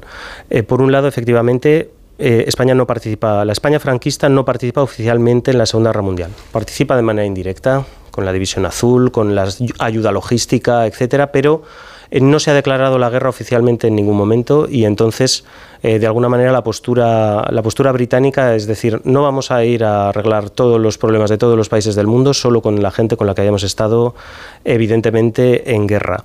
Tampoco hay una alternativa clara eh, las instituciones de la República en el exilio se reconstruyen bastante tarde, no hay un gobierno en el exilio formado eh, de manera excesivamente rápida, sigue habiendo muchas divisiones por lo que pasó en la guerra civil, esto Julián lo, podrá comentar con más autoridad que yo, pero las divisiones entre anarcosindicalistas, entre eh, comunistas dentro del propio Partido Socialista hacen que no haya una alternativa muy clara. Por el otro lado están también los monárquicos y el tercer factor sería que comienza la Guerra Fría en el momento, ya incluso antes del final de la Segunda Guerra Mundial, la Guerra Fría de alguna manera ha comenzado ya España cae del lado occidental y allí prima más el anticomunismo que los sistemas democráticos, aunque sea el discurso que se esgrime. Si a los, a los eh, países demócratas de nuestro entorno, digamos, no, le, no les importó, no les importaba aparentemente que España viviera en una dictadura. No les importaba demasiado. Hay una frase de De Gaulle que yo recojo en el libro que es bastante lapidaria. Eh, la izquierda francesa critica a De Gaulle que poco después de llegar al poder y el restablecimiento un poco del, después de la liberación en el año 44, se vuelven a establecer relaciones comerciales con, España, con la España franquista de manera prácticamente normalizada. A De Gaulle le critican y De Gaulle dice, bueno, es que las piritas de hierro no tienen ideología. Yo necesito piritas de hierro, eh, eh, la economía española forma parte de la economía mundial y yo se las compro. bueno, es lo mismo que aplicamos ahora a todos los países respecto a terceros países, ¿eh? Claro, la, seguimos actuando igual que De Seguimos actuando igual porque de alguna manera la gran lección y lo que sigue sin poderse resolver es cómo de alguna manera puedes presionar desde fuera una dictadura para forzar un cambio sin llegar a una intervención, que sería una injerencia en los asuntos internos, y sin eh, pasarte tampoco de cínico. Mm. Entonces, eh, es verdad que, por ejemplo, el proceso de construcción europea fue muy importante, no solamente en el caso español, sino también en el caso de Grecia, que es otra dictadura tardía, años 67-74 en Europa, cuando dicen España es una anomalía, única dictadura. Bueno, aparte de Portugal, es que también está, también está Grecia, es que el verticalismo de las sociedades democráticas sigue siendo bastante evidente hasta los años 60, cuando ya comienza a haber una mayor apertura a la participación de la sociedad civil, y luego tienes el bloque del este al lado. Así que las democracias, desgraciadamente, casi son una anomalía en sí misma dentro de la evolución histórica más que la norma. Y cuando parecía después del 89 que llegaba el... Recuerdo, fíjate, precisamente en unas clases de Julián, que él hablaba de esta teoría del fin de la historia y siempre decía, más de la mitad de la población mundial no vive en democracia, así que hablar de fin de la historia me parece muy arriesgado. Y vamos a ver dónde viviremos la mitad que ahora sí estamos en la democracia, dentro de unos años, ¿no? Hay que, hay que ah. confiar en las instituciones. Y trabajar, y, trabajar, y, remar. La, la, democracia es un camino que se hace todos los días andando. Vamos a saludar al profe, ¿qué te parece? Muy bien. Está en Zaragoza. Eh, Julián Casanova, profesor, ¿cómo estás? Hola, Julia, encantado de estar contigo y en esta entrevista con Nicolás, que la he escuchado desde el. Bueno, muy orgulloso, ¿no? De un alumno tan aventajado, ¿no? Menudo discípulo. Sí, claro, claro. Estoy orgulloso por dos razones. Una por, por, por, él, porque él es el que ha seguido el camino, pero también porque hace mucho tiempo que se vio claramente que en España faltaba algo, que era mm. una generación que empezara a salir, que empezara a aprender idiomas, que viera muchísimas referencias de profesores diferentes, en diferentes idiomas y de diferentes enfoques, y todo eso lo juntara de una forma telescópica y comparada. Lo que hace Nicolás en, su libro es... Eh, eh, plantear dos cosas que los historiadores hacen siempre. Una, tienes que ser detective, eh, intuición para buscar las fuentes. Eso está clarísimo, que, que es un principio claro de nuestro oficio. Pero hay otro, no se pueden ir a las fuentes solo por intuición. Las fuentes necesitan orientaciones interpretativas teóricas que salen fundamentalmente de lo que se ha hecho hasta ese momento por parte de otros historiadores. Y él todo eso lo ha juntado en una síntesis, no en una monografía especializada, sino en una síntesis para ver si lo puede leer mucha gente que normalmente se queja de que tiene muchos libros sobre franquismo, pero no uno que le haga ese tipo de Es un libro balance perfecto. desde el punto de vista Sí. nuevo, ¿no? No me digas, Julián, que no es un libro perfecto para regalarle a nuestros hijos treintañeros ¿eh? o Sí. veinteañeros eh, que, tengan, ga- que tengan ganas de leer, porque es verdad, lo que, los jóvenes suelen decir, ¿y cuándo me entero de esto otro? ¿Y de esto otro más? Y entonces aquí está un poco todo. Lo lo que acaba de decir Julián Casanova eh, me parece perfecto. O sea, yo recomiendo a los oyentes que quieran que sus hijos estén al cabo de la calle de qué, qué- qué significó el franquismo. Mm, este es el libro, porque aquí está todo, ¿no? Este de Nicolás Sesma. No te enfadas, ¿no, Julián Casanova? No, en con lo que tú has escrito, lo acabas de decir tú mismo, ¿no? No, no, no, en absoluto. Yo sé dónde, dónde estoy, qué es lo que he hecho, qué hago cada año. Eh, la historia del historiador es una historia de contextos diferentes, donde escribes cosas diferentes, en momentos distintos, pero nunca dejamos la perspectiva eh, importante de que cuando sale una cosa notable, enseguida la tenemos que localizar. Y incluso aunque no estés de acuerdo con ella, la gente cree que nosotros nos movemos por ideas relacionadas como se mueve la gente por ideas políticas. Y en la historiografía Nicolás lo sabe perfectamente. En Francia, en Estados Unidos, en Italia, en España, nos movemos por otra cosa. Nos movemos por, por cómo estudiamos a todos los colegas que avanzan, a todos los colegas que investigan y a todos los colegas que pierden muchísimo tiempo en proyectar sus enseñanzas de forma oral en las clases y de forma escrita en los libros. Ese es el legado de la historia. El resto es opinión. Por cierto, y de, de esa impugnación de la transición que se está haciendo en España por parte de algunos desde los movimientos del 15M, Nicolás Esma, ¿qué, qué dice? ¿Qué, qué opinas? Bueno, es difícil dar una visión porque de alguna manera es una cuestión también muy sujeta a interpretación. Entonces, todo Ya. depende de dónde pongas tus umbrales para considerar si, un- si el proceso de transición fue un éxito o un fracaso. A mí me gusta un poco la parábola futbolística, que es un, poco la que, la que puedes usar. Eh, tú es- eh, la transición es un partido que, en el que el régimen que controla la administración, controla el ejército, aunque haya lógicamente grupos más disidentes, es un partido contra las superestrellas y tú en la oposición, aunque tienes gente brillante y que puede marcar un gol en una jugada aislada, juegas más con corazón, juegas más con el coraje y al final sacas un empate y jugando fuera de casa. Pues mira, no está mal, ni tan mal, ¿no? Ni tan mal, depende dónde pongas tú, depende dónde pongas tú las expectativas. El, el problema es que también esto evidentemente entronca un poco con lo que comentaba Julián.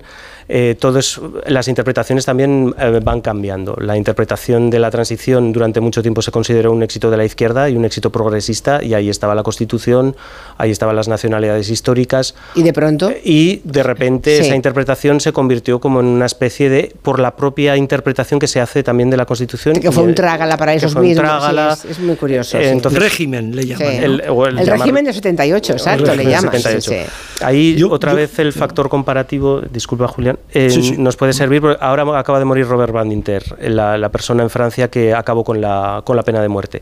Pero no solo acabó con la pena de muerte, acabó también con la despenalización de la, de la homosexualidad, algo que no estamos oyendo tanto en, en sus necrológicas.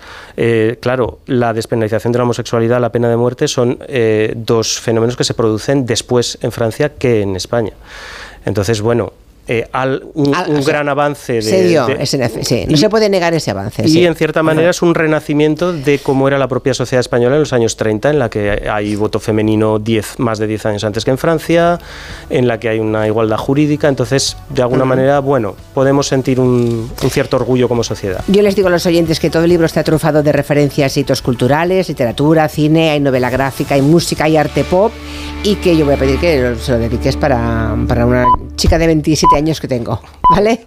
Julián, no te vayas que seguimos con el gabinete. Muy bien, buenas tardes. Gracias, Ahora. Nicolás Esma. Dios, Muchas Nicolás. Noticias de las... con Rafa La Torre.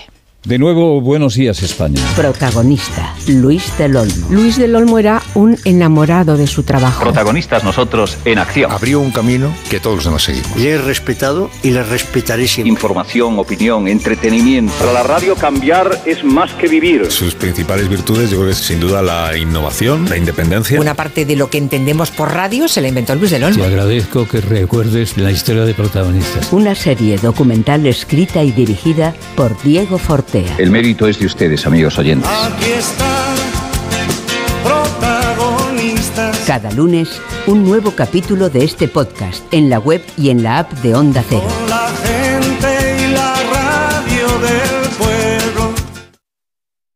Julia en la Onda. ¿Te lo digo o te lo cuento? Te lo digo. Tenemos todos los seguros contigo y aún así, ¿pagamos de más? Te lo cuento. Nosotros nos vamos a la mutua. Vente a la mutua con cualquiera de tus seguros. Te bajamos su precio, sea cual sea. Llama al 91 555 5555. 91 555 5555. Te lo digo o te lo cuento. Vente a la mutua. Condiciones en mutua.es. ¡Begoña! Si me pongo así es por tu culpa. Porque me estás mintiendo, reconócelo. Hay otro hombre. Andrés de la Reina para servirle. Cuando le vi, debí imaginar que era mi cuñado. Sueños de libertad. Gran estreno. El domingo a las 10 de la noche en Antena 3. La tele abierta. Soy de legalitas porque a veces pasan cosas que no te esperas. Como cuando tuve aquel accidente y lograron que me indemnizaran. O cuando me hicieron unas quemaduras en la depilación láser y me ayudaron a ganar mi reclamación. Hazte de legalitas en el 900 661 y siente el poder de contar con un abogado siempre que lo necesites. Y ahora, por ser oyente de Onda Cero, ahórrate un mes el primer año. Con Chin Chin de Aflelu, llévate tu segundo par de gafas con cristales progresivos por solo un euro más. Y además, puedes pagar hasta en dos años sin intereses ni comisiones. Sí, tu segundo par de gafas progresivas por solo un euro más. No te lo pierdas. Ver condiciones. Quiero explorar sin importarme cuando volver el exterior. Quiero formar parte de él. Vale, bichito, nos vamos a Disneyland París. Reserva durante Semana Mágica en viajes el corte inglés sin gastos de cancelación. Precio de referencia 144 euros por persona y noche en el Disney Hotel Cheyenne con entradas incluidas. Plazas limitadas. Consulta condiciones. Ven a Disneyland París con viajes el corte inglés volando con Iberia. Tengo la memoria fatal, se me olvida todo. Si te falla la memoria, toma de Memory. De Memory con vitamina B5 contribuye al rendimiento intelectual. Y ahora para los más mayores, de Memory Senior de Pharma OTC.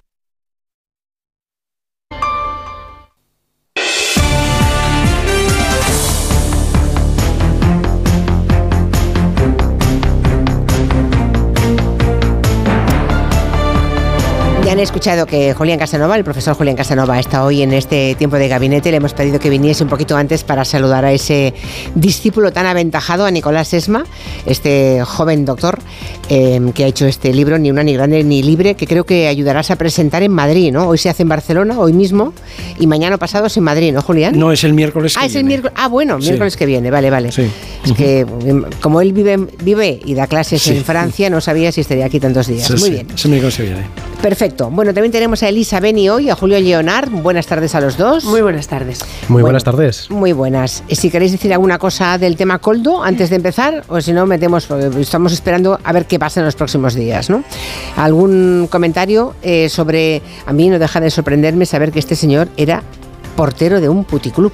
Hombre, a mí, más allá del tema de la corrupción, que lo está, que lo está investigando anticorrupción y, Y que habrá que ver a qué conclusiones Ismael. Moreno y que hay que ver a qué conclusiones se llega. Exacto, para ser Hombre, los serios hacemos eso, es- esperamos. a mí me ha, me ha, hombre, no deja de, de parecerme un poco escandaloso, pues efectivamente que un señor que pues, pues, estaba allí y que bueno, pues oye, era muy afecto y tal, pues no solamente encuentra empleo de asesor ministerial, ni más ni menos, su mujer también es empleada como ayudante de secretaría en el ministerio, después le hacen del, eh, comité de, o sea, del co- de consejero, consejo de administración de Renfe Mercancías, en fin, ahí me parece que esto, como poco, eh, es algo que no, no creo que entre dentro de los parámetros éticos del Partido Socialista. No, No, desde la luego. verdad. Que habían O sea, pasado cinco años sin mácula, digamos, en cuestiones de corrupción y que, bueno, vamos a ver qué, qué- qué pasa, pero realmente cómo alguien de, de ese perfil puede escalar de ese perfil y con esa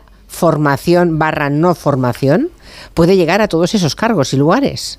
Hombre, es pues, inexplicable. No sé, parece que dice, parece que su gran mérito fue que durmió al lado de las de los de las papeletas de digamos de aval de Sánchez cuando Ya, se ya. presentó, pero vamos, quiero decir que, en fin, está cual- bien ser cual- agradecido, de bien nacidos es ser agradecidos, pero tampoco hay que pasarse. Cualquier persona ¿Eh? decente hubiera hecho lo mismo, ¿no? Si se lo encomiendan, ya Quiero está. que ya O sea, está. Es eso. Bueno, en fin, pues nada. Y eh, no sé si Leonari Casanova o vamos al tema de País Vasco. Oh. Ya lo ha dicho Elisa, yo por mí. Podríamos hablar, ¿eh? De Coldo, está clarísimo. Podría- pues, habla- que podríamos parar, hablar. Bueno, pues lo dejamos entonces para la semana que viene, ¿no? Para cuando tengamos más datos. Bueno, lo que tenemos es que en el País Vasco, Íñigo Urkullu a esta hora está reunido ahora mismo con los consejeros de su gobierno y al término de la reunión, o sea, dentro de un cuarto de hora, eso que se, se ha dicho, igual se retrasa un poco, está previsto que comparezca y se espera que anuncie la fecha de las próximas elecciones para el mes de abril. Para el día 21 sería lo más probable, es la fecha que sale, ¿no? Sería una nueva convocatoria electoral, por tanto, en dos meses acabamos las eh, gallegas y vienen las del País Vasco. Pero el País Vasco, desde luego, no es Galicia, tiene su propio eh, ecosistema. Eh, en Galicia se desgastó mucho el Partido Socialista, se fortaleció el PP y en el País Vasco, pues ah, de- hablando de los grandes partidos, el, el- el PP tiene un peso escaso, mm, en torno al 6% de la, eh, del electorado. Ah, también sabemos que eh, nunca allí ha gobernado un, un partido por mayoría absoluta y la llave puede tenerla el Partido Socialista, si hay continuidad en Ajuria Enea, pero podría ser también que no fuera suficiente porque la pugna es feroz entre EH Bildu y PNV, podría ser que no fuera suficiente con los socialistas vascos y el PNV y ahí entraría en escena de nuevo, y eso sí que sería una novedad importante, el Partido Popular. En fin, que lo que salga de estas elecciones puede afectar también a la gobernabilidad del país y al clima político general. Cuéntanos, Asun, datos. Pues datos de encuestas recientes que apuntan que si el PNV consigue mantener la hegemonía será por la mínima después de 12 años de gobierno de Urkullu, que no va a repetir como candidato por su partido. Tampoco, eh, o mejor dicho, también estrenan candidatos EH Bildu, el Partido Popular y el PSOE. Casi todo caras nuevas. El sondeo más reciente que se publicó hace tres días es de Electomanía para Crónica Vasca. Otorga la victoria al PNV con un único escaño de diferencia frente a Bildu. Es también más optimista ya que los de días previos que avanzaban sorpaso de Bildu o empate técnico que daba, por ejemplo, el CIS vasco de hace dos semanas. Volviendo a sus datos de electomanía, eh, los números son 27 escaños para el PNV, que perdería 4, también restaría 5 puntos porcentuales en votos, aunque seguirían siendo la fuerza más votada con un 34,1% de los sufragios.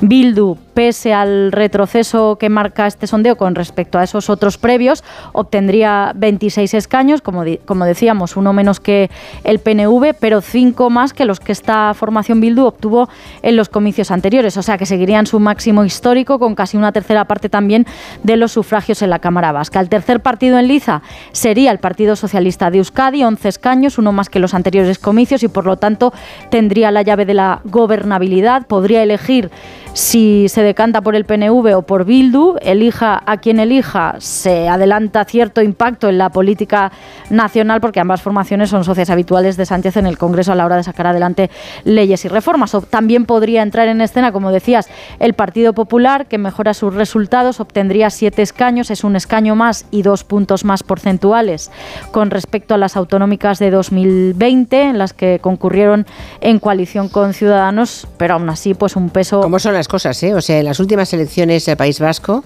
PP y Ciudadanos, que aún existía, fueron juntos a las elecciones. y obtuvieron seis escaños. y Esta vez ya Ciudadanos ni, ni aparece, claro. claro, claro, claro. A la derecha del Partido Popular todo sigue igual. Vox conserva un escaño. A la izquierda del PSOE es donde menguan los apoyos. No van esta vez juntos eh, todos los partidos, digamos, de esa de ese lado a la izquierda del PSOE. Podemos, que iría por su cuenta, perdería los seis asientos que cosechó en la legislatura anterior, se quedaría, por lo tanto, sin representación en el Parlamento Vasco y Sumar, que entonces no estaba, entraría con tres parlamentarios. Estos son los datos a la espera de que en unos minutos confirmemos si Urkullu efectivamente convoca. El domingo le preguntaron y evitó dar pistas. Lendakari, fecha para las elecciones. Hoy no toca. Ese Hoy día no no toca. tocaba porque estaba otra cosa. Muy Pujol, ¿eh? Esta respuesta. Tradicionalmente coincidían las elecciones gallegas y las vascas, pero en Galicia el adelanto de rueda para el pasado día 18 de eh, febrero desacompasó ese calendario conjunto. Si se confirma el 21 de abril en el País Vasco, tendrían lugar estas elecciones dos meses y tres días después de las gallegas y casi mes y medio antes que las europeas de junio. Muy bien, pues gracias Asun por esos datos. Bueno, hasta luego. Hasta luego. Está claro que tendrá que va a tener una enorme influencia el resultado en la política nacional, también las elecciones en Euskadi, ¿no? Y más cuando estamos tan en caliente con, la, con el resultado de las elecciones en Galicia. no sé quién quiere empezar. Estaba mirando hmm. que hace un momento había visto, ¿dónde está? Aquí. No, lo he perdido. Es que me... Ah, aquí está, sí. Monedero acaba de, ha puesto en Twitter hace un ratito diciendo, porque van por separado, como acaba de contarnos eh, Asun, Podemos y Sumar. Tenían seis escaños, los, mismos que tenía el Partido Popular, por cierto. Y podría ser que no tuvieran representación ninguno de los dos, ni Podemos ni Sumar. Y parece ser que la candidata de Podemos le ha ofrecido a, a los responsables de Sumar hablar, intentar ir juntos otra vez y parece ser que desde Sumar han dicho que no. Es lo que ha puesto en un tuit Juan Carlos Monedero. Pero vamos, que, que, es una situación que también tendrá su repercusión en Yolanda Díaz, según cuál sea el escenario final que arroje las elecciones, ¿no? ¿Quién quiere empezar? Hmm. Julio, venga, va. Venga, va, Julio. Te ha tocado. Me tocó. Sí. Eh, hombre, yo, yo, creo que en, estas sí que tiene una implicación eh, más nacional de la que yo defendí en, las gallegas. En las gallegas. y la que creo que ha, tenido las gallegas. Es decir, que exceptuando eh, por el hecho de, la división de Sumar y Podemos y, su condena a la irrelevancia y la inexistencia, aquí y los coletazos que pueda dar en el, en el Congreso, para mí tenía pocos más. Pero aquí es distinto, ¿eh? porque aquí estamos hablando de dos grupos políticos, en el caso del PNV y de Bildu, eh, que en el Congreso tienen grupo propio, tienen representación, uno tiene cinco, otro tiene seis. Eh, si esto se da según esta última encuesta que, que se ha comentado, unos 27, 26 con estos 11, esto sí que puede tener implicaciones. Y esto sí que puede ser que, pues si el PSOE decidiera apoyar a Bildu en detrimento del PNV, pues el PNV se mosquease. Y ahora ¿No parece, gobierno... ¿Os parece que ese escenario es posible siquiera? El escenario que se ha planteado de 26, no, no, no, no, El, escenario, el escenario de un gobierno encabezado por Bildu en el País Vasco. Sí, bueno, sí creéis que sí. Vale, vale, vale, vale, vale. No, no, no, no, le veo. Hombre, porque en otros, porque en otros lugares lo han impedido el PSOE y el Partido Popular y, y el PNV en algunas alcaldías se, ha impedido eso. Lo digo porque me mm. decís que claro que sí, como si fuera lo más normal. Pero, se ha estado, se ha estado, impidiendo, vale, pero se ha estado impidiendo eso en muchos lugares de Euskadi. Sí. Ya, pero ahora son socios, pero ahora son socios los dos, ¿eh? Ojo. Ya, bueno, sí, sí, claro, claro. A nivel estatal. Son socios a nivel estatal. Claro. Pero sí que es, pero sí que es cierto que, deberíamos llevar esto con la mayor eh, normalidad eh, absoluta. todos, eh, en, general. Estamos hablando de un partido democrático, de un partido con sus representantes y, de un partido al que la ciudadanía en Euskadi vota. Y vota, según esta última encuesta, con la diferencia de un escaño respecto al tema del PNV respecto a los resultados que se dan al PNV. La máxima diferencia que ha habido hasta ahora era de seis escaños. Es la, la, mínima que ha habido. Es seis escaños entre EH Bildu y PNV. Y ahora o se habla de empate técnico o incluso que pueda ganar EH e Bildu. Yo, yo, creo que ahí tenemos que verlo con toda la normalidad eh, posible, se apoya a uno o se apoya al otro. Lo que pasa es que esto sí que puede llegar a tener eh, coletazos. Y coletazos que obviamente eh, desde la posición del Partido Popular se van a intentar aprovechar también. Quiero decir que van a intentar argumentar que, pues que el, PSOE está pactando con los terroristas en caso de que sea con, con Bildu o si el PP, el PSOE pacta con, con el PNV, pues Bildu estará incómoda y eh, tendrá problemas Pero ese, discurso en el país, ese discurso en el País Vasco No, no, no en, el, en el País Vasco no, no funciona como, como no funcionó el, el, discurso con el tema del BNV, del, del BNGZ, es decir, ahí tienes los resultados. Eh, pues ha habido un incremento bastante grande, eh, son 26, Seis, recordar ¿no? también, eh, pues oye, con un 30 y pico por cien de gallegos que consideran que, según el Partido Popular, pues eh, ser etarra no está Ujú. mal, ¿no? Según, según este argumento. Eh, no funcionan ese tipo de, de argumentos, ni en Galicia han funcionado, ni en, ni en la periferia en general, cuando se criminaliza y se pretende que la oposición y la izquierda sean terroristas, termina funcionando. Funciona bien en Madrid, pero no funciona en la periferia. Ah, hay que decir que casi todos los candidatos se estrenan como cabeza de cartel y que hay un cierto relevo generacional. Vale. Eh, eh, voy. o No, bajo- esco- no, no, Julián, ¿o escoge. No, Ah, vale. no, no todo, todo, al, todo al mismo tiempo. No. Vaya usted, Esco- vaya usted. Exacto. O sea, escoge un aspecto de las elecciones vascas y luego en la segunda parte bueno, ya volverás a hablar de otros, porque es que si no, es que Pero si yo no he empezado, puede- si no sabes cuántos aspectos voy a tocar. No lo sé, pero hay tantos, Es que me hay está- tantos, está está- la implicación nacional, perdido, está que supone para el PSOE, que supone para el PP, que supone para Podemos, para Yolanda Díaz, para IH, claro, es que hay muchos muchos Vale. elementos, hay Eh, muchas derivadas. Entonces, ¿cuál prefieres? La Vale. Ibara. Me da Eh, igual. Realmente está, vamos a ver, realmente el tema, el tema está abierto porque efectivamente pueden darse varios casos y todos tendrían implicaciones nacionales. Eh, aquí hay una secuencia que era que, después vienen las, eh, elecciones europeas y creo que todos calculan, eh, todos los partidos tienen los ojos puestos en, las, en las dos cosas. Para hacer el marco, simplemente digo que hay que saber que Junts y el PNV tienen un pacto. De hecho, esta mañana estaban en Montserrat juntos, pero se ven muy a menudo en Madrid, comen en reservados en Madrid, eso lo tengo documentado. En fin, están en bastante buena sintonía el PNV y Junts. Y por otro lado, BNG, RC y Bildu también lo están.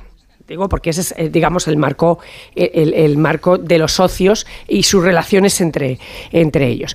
Entonces, a ver, podría pasar que efectivamente el PNV revalide y le dé con el PSOE. Ese sería probablemente el escenario pues, Continuismo, más, continuismo, más vale, continuista, sí. efectivamente.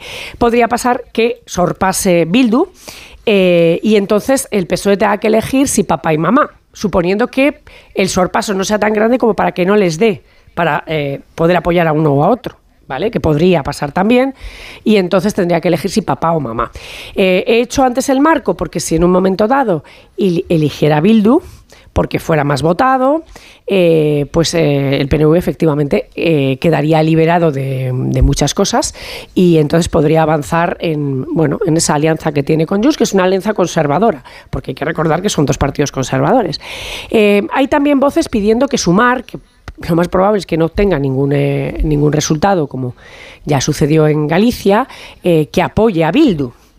Esto nos daría otro marco, que sería Sumar apoyando a Bildu, a ver si eso le, le mejoraba los, eh, los resultados, eh, y luego a la hora de los, eh, digamos, a la hora de los, eh, de los apoyos, pues si uno de los miembros del gobierno ha apoyado a Bildu, pues no sé cómo, cómo, cómo iría, cómo iría eso. Y luego está la posibilidad de que el PP suba, eh, porque en un momento Hombre, dado... solo puede, teniendo seis escaños y el 6% de los votos, no puede más que, sub- más que subir. Bien, pero que suba lo suficiente como para poder dar con el PNV, por ejemplo. ¿eh? Eh, Eso ya es difícil, ¿eh? Bien, bueno, pero podría suceder. ¿Por qué? Porque hay quien cree, yo estoy poniendo sobre la mesa los- las teorías que hay, hay quien cree que puede haber un efecto similar al gallego. Es decir, eh, si eh, están asociados, si además efectivamente pues eh, Bildu no pasa nada, pues ¿para qué voy a votar al PSOE si puedo votar a Bildu directamente? Que es un partido de aquí que puede traer cosas para aquí, como el BNG podía, es decir, si tú eres de izquierdas, y dice, bueno, y, y el BNG puede traer cosas para, para eh, Galicia y eh, Bildu me las puede traer para aquí, entonces ¿por qué no voy a votar a Bildu? ¿Eh? Pero son Por las ejemplo. nacionales, ¿no, Elisa? Perdón. ¿Eh? Eh, en las nacionales, porque ahora mismo el BNG en el Congreso mm, tiene un... No, no, estoy hablando, estoy hablando en estas, porque es que al final luego el equilibrio, el equilibrio entre, entre los pactos que se hagan allí y, los apoyos que haya en Madrid, pues evidentemente están totalmente relacionados. O sea, quiero decir que, que aunque sean diferentes números, pues si tú quieres conseguir, no sé, que la I vasca haga no sé qué, y tú estás gobernando con, eh, en, mayoría allí y estás gobernando con ellos o no, pues eso influye luego en las relaciones que tengas aquí y en los, apoyos que tengas aquí. O sea, quiero decir que eso en realidad también está abierto, los escenarios son bastante abiertos.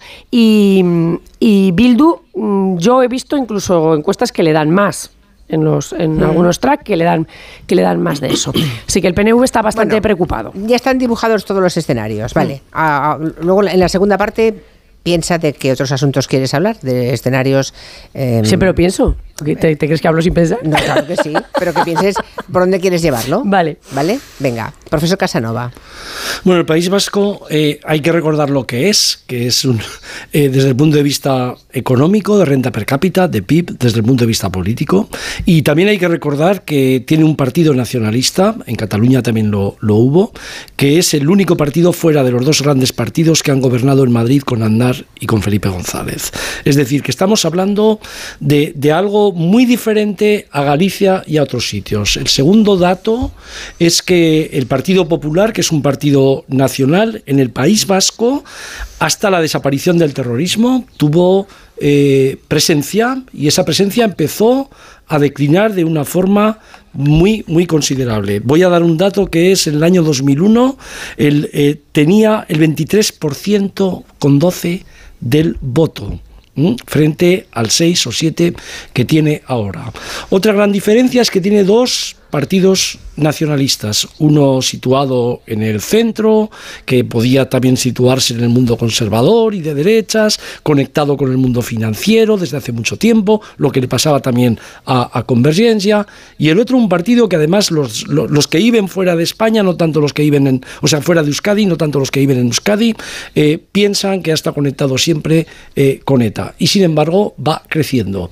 Así que aquí la ecuación es dos partidos nacionalistas que pueden ser votados por el PSOE o por el Partido Popular para formar gobierno, pero con un tema que más o menos lo habéis sacado, pero es muy importante. Los dos partidos están con una presencia importante en el Parlamento español, cosa que no ocurre en otros sitios donde los partidos regionalistas o los partidos o los partidos que no son el Partido Popular y el Partido Socialista no van a influir para nada en estos momentos en una coalición de gobierno. Y la última, que es muy importante, el hecho de que siempre hayan tenido coaliciones, no haya habido mayorías absolutas, es el sitio políticamente más diferente, creo, que hay en España, incluso por encima de Cataluña. Y eso es un, y eso es un dato que hay que ver no en perspectiva solo política, sino en perspectiva económica, cultural, además con un, con un tema de fondo que fue ETA durante mucho tiempo, que ha marcado un legado importantísimo en la actualidad. En mi opinión, en mi opinión, el tema al día siguiente de las elecciones, a no ser que haya una, una gran variante respecto eh, a las encuestas, es que es la primera vez que, que EH Bildu y el PNV van a tener una proximidad tan grande y tan amplia y tan alta de votos y es la primera vez que no van a tener ni a izquierda ni a derecha una, un apoyo claro y van a tener que negociar los dos con los dos partidos que están en Madrid y que se han turnado en el poder en Madrid, que son el Partido Popular y el Partido Socialista. Y una última observación, todo lo que crece Bildu según las encuestas es lo que pierde básicamente Podemos, más el voto joven nuevo en las encuestas. Por aquí dicen uh, cosas que dicen los oyentes, que por cierto invitamos a los vascos que nos digan uh, de lo que van escuchando aquí en este gabinete, con qué están de acuerdo, con qué no, o bueno, en qué creen que, hemos errado en los comentarios y en cuál creen que hemos acertado. Le recuerdo el teléfono 638-442-081 para que nos dejen una nota de voz. Me dice Juan que el Euskadi de ahora, la escuadrería de ahora no es la de los mejores años del PNV, que la situación social ha cambiado a peor y que nos recuerda que el PNV es un partido tan neoliberal como Junts o como el Partido Popular. Claro, evidentemente que hay derecha en el País Vasco. Es más, siempre ha gobernado la derecha, menos eh, el ratito que estuvo... Eh, Pachi López. Pachi López, me salía ahora, eh, que estuvo Pachi López, ¿no? O sea que, mm, en efecto, que hay derecha. Y además, em, hay otro oyente que decía, es curioso... financiera también, ¿eh? Sí, sí, claro, claro. Y mm, lo que pasa es que revertida, o sea, revestida con un manto de socialdemocracia muy curioso que no tienen otras derechas, ¿no? Preguntaba un oyente hace un rato.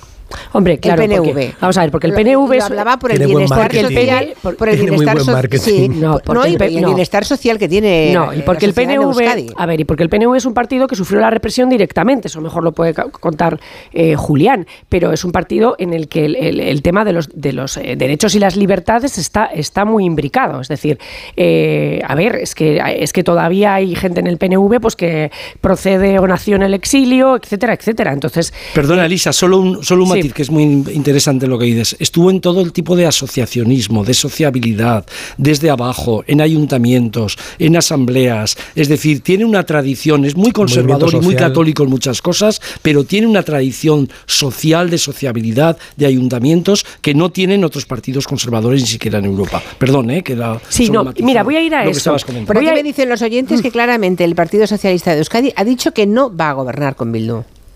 Bueno, así que nos dicen de entrada, nos rectifican que el escenario esté muy abierto, que por ahí no está abierto como mínimo. bueno, pues depende, ¿no? Ya lo han dicho, bueno, no lo sé, estoy leyendo lo que dicen los oyentes bueno, no sé. eh, vascos. que Chico, nos- eh, sí, ya Sí, lo habrán pero- dicho, pero, pero eh, Yo- ¿qui- qui- yo recuerdo que? Pedro También- Sánchez no tampoco íbamos a hacer amnistía ni con con, el- con- no sé con qué, o sea que, en fin, yo, eh, a lo mejor hay que hacer de la necesidad virtud, no lo sabemos. Eso, Claro. O sea, quiero decir que las, las declaraciones no valen. Se- eh, para hacer un análisis hay que hacer un análisis de las posibilidades, no de lo que nos digan que no van a hacer nunca, ¿vale? Porque además, eh, porque además eso cambia, porque luego en Navarra se ha hecho otra cosa y luego y luego tal, ¿no? A ver, yo cuando, cuando digo que hay, eh, hay movimientos subterráneos que, que- que plantean, eh, planteaban una línea electoral entre las gallegas, las vascas y las eh, europeas, eh, porque lo, que de alguna manera se está observando es si se- ese desgaste de los votos socialistas se sigue produciendo. Es decir, si se produce, también en, Euskadi y si se produce también en las europeas. Eso podría promover una debilidad de, Pedro Sánchez Mayor. Eh, o sea, es decir, si siguen perdiendo votos en los territorios, eso significará que que está él como líder, pero que, que los territorios se pierde votos, es decir, que no se ganan elecciones. Y eso preocupa mucho dentro del Partido Bueno, ese es un Socialista. foco que se va a poner en las elecciones Claro, vascas, claro. evidentemente. sí. Ese es un foco que hay ahí eh, y que está empezando a preocupar dentro del partido, porque recordad cuando se hablaba de que el PSOE era una máquina de ganar elecciones, bueno, pues parece que esa máquina estaba, está El gripada. 21 de abril eh, se acaba de confirmar, Bueno, ¿eh? Está el claro. Endacari ahora mismo en rueda de prensa y en efecto, a que está diciendo, no lo escucho. Si queremos oírlo, podemos oír. A El ver. 15 de diciembre de 2012 juré mi cargo como Lendakari en Guernica. Lo digo con sinceridad. Jamás habría imaginado mayor honor.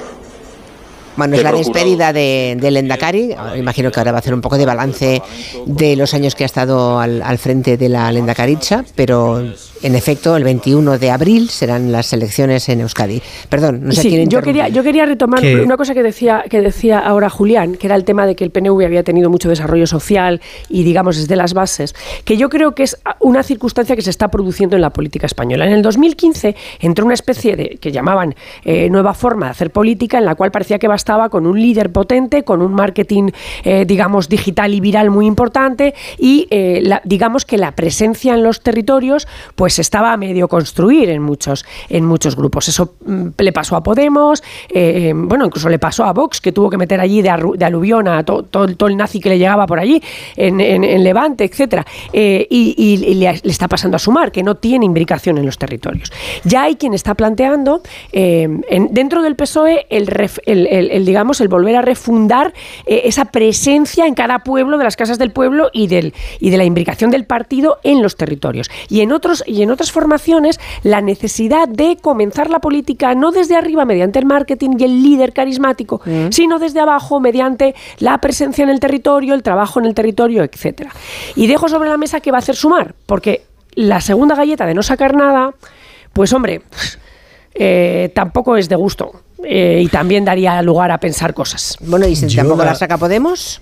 Bueno, Podemos es que yo ya lo- es que- yo a Podemos ya lo doy por muerto. O sea, Bueno. es decir, yo a- a- a- la- Bueno, la, sí. última paletada a Podemos, pues ya no sé Hace- cuándo se la echamos, pero es así. Otro dato, hace ocho años, en las elecciones generales, Podemos fue la fuerza más votada en Euskadi. Claro, ¿cómo pasar de ser la fuerza más votada en Euskadi, es verdad, en unas generales, a quedar fuera del Parlamento Vasco. Pues porque esa fórmula de hacer política del líder carismático que lanza no sé qué y qué tal, y que luego resulta que maneja los territorios y quita a unos y pone a otros y están todos enfrentados y tal, pues no funciona. vamos a ver, vamos a ver si al final hay acuerdo o no, porque igual al final la gente de Sumar y la gente de Podemos llegan a un acuerdo. Parece imposible, pero podría ser. Ahora, si no van juntos, algunos eh, sondeos dan tres escaños a Sumar y otros dan cero escaños tanto a Sumar como a Podemos. Yo creo, Julio, sí. Puedo, sí, Julio, Sí, Julio. Perdón, que, veía, eh, veía Elisa una línea muy clara que se empezaba desde las elecciones gallegas en adelante hasta las europeas eh, y, se ha comentado también el, tema de que el, PSOE puede ganar elecciones a nivel nacional, pero luego a nivel de las periferias perderlas. Pero es que mm, en Galicia el PSOE lleva perdiendo las elecciones 35 años. Eh, quiero decir, es que no es una cosa que sea de Pedro Sánchez con la construcción de líderes carismáticos, sino que es que el PSOE no da eh, con en Galicia correspondiente en Galicia para construir para construir un proyecto. Cambia mm, de pero Andalucía, que presentarse y Madrid. Bueno, pero en Andalucía pasó lo que pasó con el tema de los de los bueno, tercera fuerza en Madrid, tal, es que eh, el, tema de hoy las autonomías, las autonomías yo creo que hay que mirarlas de manera completamente independiente y las elecciones autonómicas en la mayoría de las ocasiones por mucho que nos emperremos en verle una lectura eh, a nivel nacional, luego los votantes especialmente en las periferias vota por lo que le afecta directamente y por lo que le apela. Eh, y en el caso de las elecciones gallegas ha sido claramente así, y en el caso de, Euskadi también. Es decir, eh, lo, dice muchísima gente, hay un desgaste en, las políticas del PNV que antes aportaba eh, solvencia, aportaba seguridad, aportaba una buena gestión, y ahora mismo pues está viendo que eso mm, empieza a no ser así, y hay un desgaste, y por la parte de la izquierda, en este caso representada por Bildu, pues se ha conseguido una mayor cercanía, una mayor implicación, un mayor desarrollo que la tecla mm, que le está dando el, el, PSOE. ¿no? Entonces, yo creo que, que, esa configuración eh, que, podemos tener eh, después eh, puede ser mm, algo que, cambie a nivel nacional. Y sobre la gente que te comenta y que te dice que es que nunca mm, van a darse X pactos porque es que se ha dicho que jamás de los jamás es, la política te enfrenta a situaciones en las que tienes que morderte la lengua y mm, borrar lo que habías dicho un día antes o dos días antes o un, o un año antes. Porque recordemos que Pedro Sánchez dijo que no dormiría tranquilo mm, gobernando con Podemos y terminó gobernando con Podemos, que no iba a haber amnistía y eh, en esto estamos, mm. que no iba a haber indultos y los hay. El PP nunca, jamás, de los jamás se plantearía la amnistía y recordamos hace unas semanas que estábamos hablando de que la habían valorado durante 24 horas. Eh, quiero decir, la política es jorobada, porque quien lanza castillos eh, de fuego muy vistosos eh, corre el riesgo muy elevado de tener que morderse la lengua después y eh, tirar para adelante. Entonces, si los números dan y si se encuentran en la situación de tener que apoyar un gobierno, pues igual se encuentran con la situación de que van a tener que comerse esta negativa que habían hecho. Pues lo mismo que le puede pasar a Sumar y que le puede pasar a Podemos. Ahora mismo están que no, pero es, es que se señores, eh, la situación en la que están les ha llevado a la desaparición en Galicia, les puede llevar a la desaparición en Euskadi, les puede llevar a una paulatina desaparición en el resto de las comunidades autónomas, a no ser que se arreglen. Entonces, esto es Profesor Casanova, ¿lo último ya? Sí, lo último. Al margen de la dificultad de los pactos, que mm, suscribiendo un poco lo que decía ahora Julio, eh, la gente hace cosas diferentes a las que dice antes de las elecciones, yo creo que hay un, un, dato importante y que se lo explicas a un extranjero y es lo más llamativo, que haya en, el, en, en Euskadi, después de la desaparición de ETA, dos partidos que dominan, uno desde el centro, la derecha, y otro desde la izquierda la política con mucha diferencia. Y hay gente que como solo valora todo de respecto a cómo fueron las armas, la violencia, no se da cuenta cuando viaja a Euskadi que detrás de esos ayuntamientos que uno ve, eh, de, esa, de esa estructura tan equilibrada en ayuntamientos, de un país que, tiene menos paro que los demás, eh, una sociedad mm. diferente, detrás de eso hay protagonistas cotidianos del día a día. No están las armas, no está gente que parece ser que son unos terroristas o gente que son unos separatistas, porque si no, evidentemente aquello sería un caos diferente. Y eso no lo valora y al final resulta que tenemos una España muy distinta a la que cree el Partido Socialista y, el, y sobre todo el Partido Popular que tenemos, porque en Cataluña y en el País Vasco no se juega el mismo partido. Por cierto, que Un oyente vasco que mm, suele comunicarse mucho con nosotros nos dice que lo que preocupa al PNV últimamente son que hay muchas huelgas de servicios públicos que son constantes eh, y dice la auténtica oposición en Euskadi no es política, es sindical, son los sindicatos nacionalistas. Y, es cierto, y seguramente eh, que tengan tal fuerza los sindicatos hace que el nivel de, que de bienestar social esté un poco más arriba, ¿verdad? Porque obviamente se dan condiciones de reparto de la riqueza seguramente... Mm, Lo que pasa que hay ahora... Más mayores que en otros lugares. Sí, y problemas nuevos que han surgido, como por ejemplo problemas de seguridad en Bilbao que no ha habido nunca y que ahora empiezan a aparecer. Perdóname, espérame un momentito, es que está ocurriendo en Valencia ahora mismo un, incendio gigantesco en un edificio muy alto de más de 10 plantas y me gustaría que Amparo Piqueras, nuestra compañera de Onda Cero Valencia, nos contara qué está ocurriendo. Yo solamente veo unas imágenes realmente devastadoras de Cuéntanos, Amparo, buenas tardes. Muy buenas tardes, Julia. Sí, se trata de un edificio de unas 14 plantas. Está situado en el barrio de Campanar, en la ciudad de Valencia. Está generando, como bien dices, una gran columna de llamas y una densa humareda que afecta a varias plantas. Está situado concretamente entre las calles Maestro Rodríguez y Poeta Rafael Alberti. El 112 ya ha tenido que movilizar a 10 dotaciones de bomberos municipales, dos SAMUS y un soporte vital básico. Al parecer se ha originado en un cuarto o quinto piso, no está claro todavía, y se ha extendido al resto del edificio. La verdad es que las imágenes... ¿Es residencial, Amparo, el edificio? Es residencial, sí, sí. Es, residencial. Ah.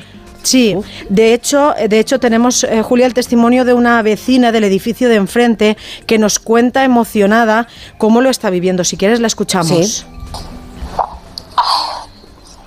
No, se ha quemado todo el edificio y ahora se está empezando a quemar la pared de la otra parte del edificio y están empezando a quemarse eh, un ático y otro piso del medio, o sea, es muy heavy.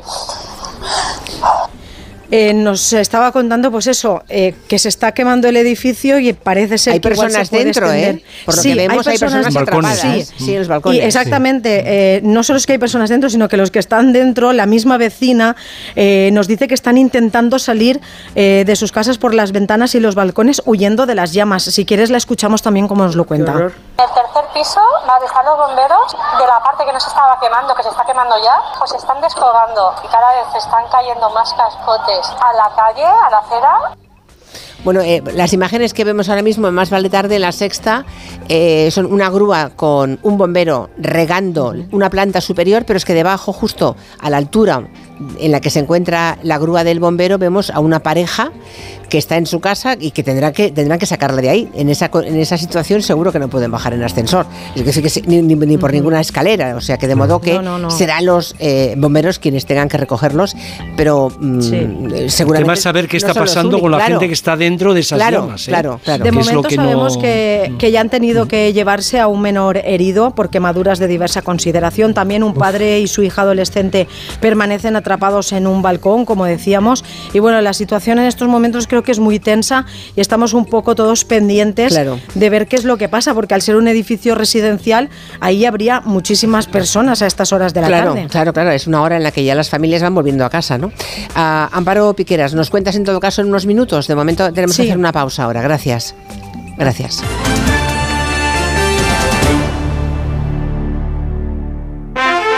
La palabra ladrón puede significar dos cosas. Clavija donde poder conectar tu coche eléctrico o persona que roba el cable de tu coche eléctrico. Ahora el seguro de coche eléctrico e híbrido enchufable de línea directa también significa dos cosas. Que además de ahorrarte una pasta, también te cubre el cable de recarga en caso de robo. Cámbiate y te bajamos el precio de tu seguro de coche sí o sí. Ven directo a lineadirecta.com o llama al 917-700-700. El valor de ser directo. Consulta condiciones.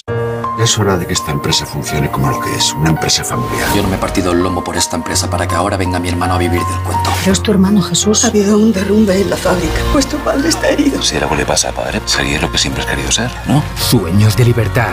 Gran estreno. El domingo a las 10 de la noche en Antena 3. La tele abierta. 29.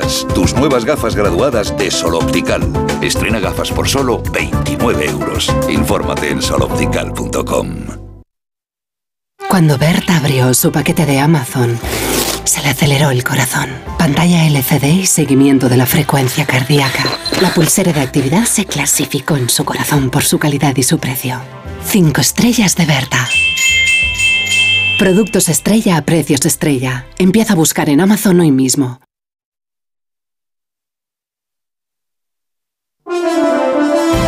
Este lunes, con motivo del 25 aniversario de La Razón, el programa Más de Uno se emitirá desde la sede del periódico. Tienes la oportunidad de asistir como público llamando al 91 324 7032. Carlos Alsina y los colaboradores del programa estarán en directo en la sede del periódico en un programa especial que no te puedes perder. Este lunes, Más de Uno desde la sede de La Razón en su 25 aniversario, con Carlos Alsina. Te mereces esta radio. Onda Cero, tu radio.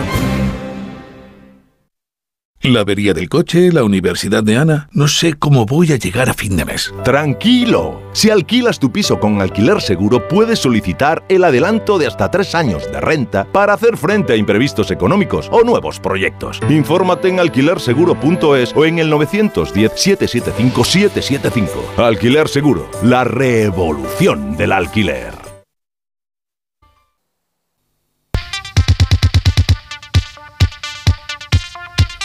Mensaje de la mutua, Guillem. Si te vas a la mutua, te van a bajar el precio de cualquiera de tus seguros, sea cual sea. Es muy fácil. Tienes que llamar al 91 555 5555. Te lo digo o te lo cuento. Vete a la mutua. Condiciones en mutua.es. Pues la verdad es que hemos tenido que interrumpir bruscamente por ese incendio en Valencia el debate que manteníamos sobre las consecuencias de los próximos comicios, elecciones en Euskadi que acabamos de confirmar que serán el día 21 de abril. Es más, eh, hasta este momento, hasta hace 30 segundos estaba eh, la Cari Urcuyu ah, en plena rueda de prensa, pero hemos tenido que interrumpir porque las imágenes eh, son realmente espectaculares, son terroríficas, porque es un gran edificio en Valencia en el barrio de Campanar. Tú seguramente lo conoces bien esa zona, eh, Julio, porque eres valenciano y has vivido allí muchísimo tiempo, ¿no? Sí, Pero no, sé si es, una zona, es zona residencial. Pero qué angustia, qué angustia esa pareja que está en el balcón. Creo que es un padre y una hija. Sí, es una cosa horrible. Es horrible porque es que, sinceramente, a veces en un edificio alto, este tiene 14 plantas, nos decía nuestra corresponsal, mm. nos decía Amparo, a veces puedes ver llamas en una planta. Se, se ha iniciado en la cuarta o en la tercera, pero es que hay llamas en todas las plantas prácticamente del edificio hasta arriba varias columnas de fuego, llamas en, en, situación de viveza absoluta, de modo que no parece que ese edificio pueda salvarse, de verdad. Lo importante es pensar que no hay nadie ya ahí dentro más allá de esa pareja que parece que es padre e hija. Y que estas personas aguanten hasta que lleguen y se les ocurra intentar bajar ellos o saltar o que, puedan llegar antes de que se produzca esa situación. Eso esperamos. Es, es, tremenda la imagen, desde luego. Bueno, eh, tenemos que despedirnos. Les dejamos con toda la información eh, eh, aquí en Onda Cero. También en la sexta estamos viéndolo en, riguroso directo ahora. gracias, Julián Casanova. Elisa Beni, Julio Llonar, hasta otro día. Gracias. Adiós, Hasta luego, adiós. Gracias y buenas tardes.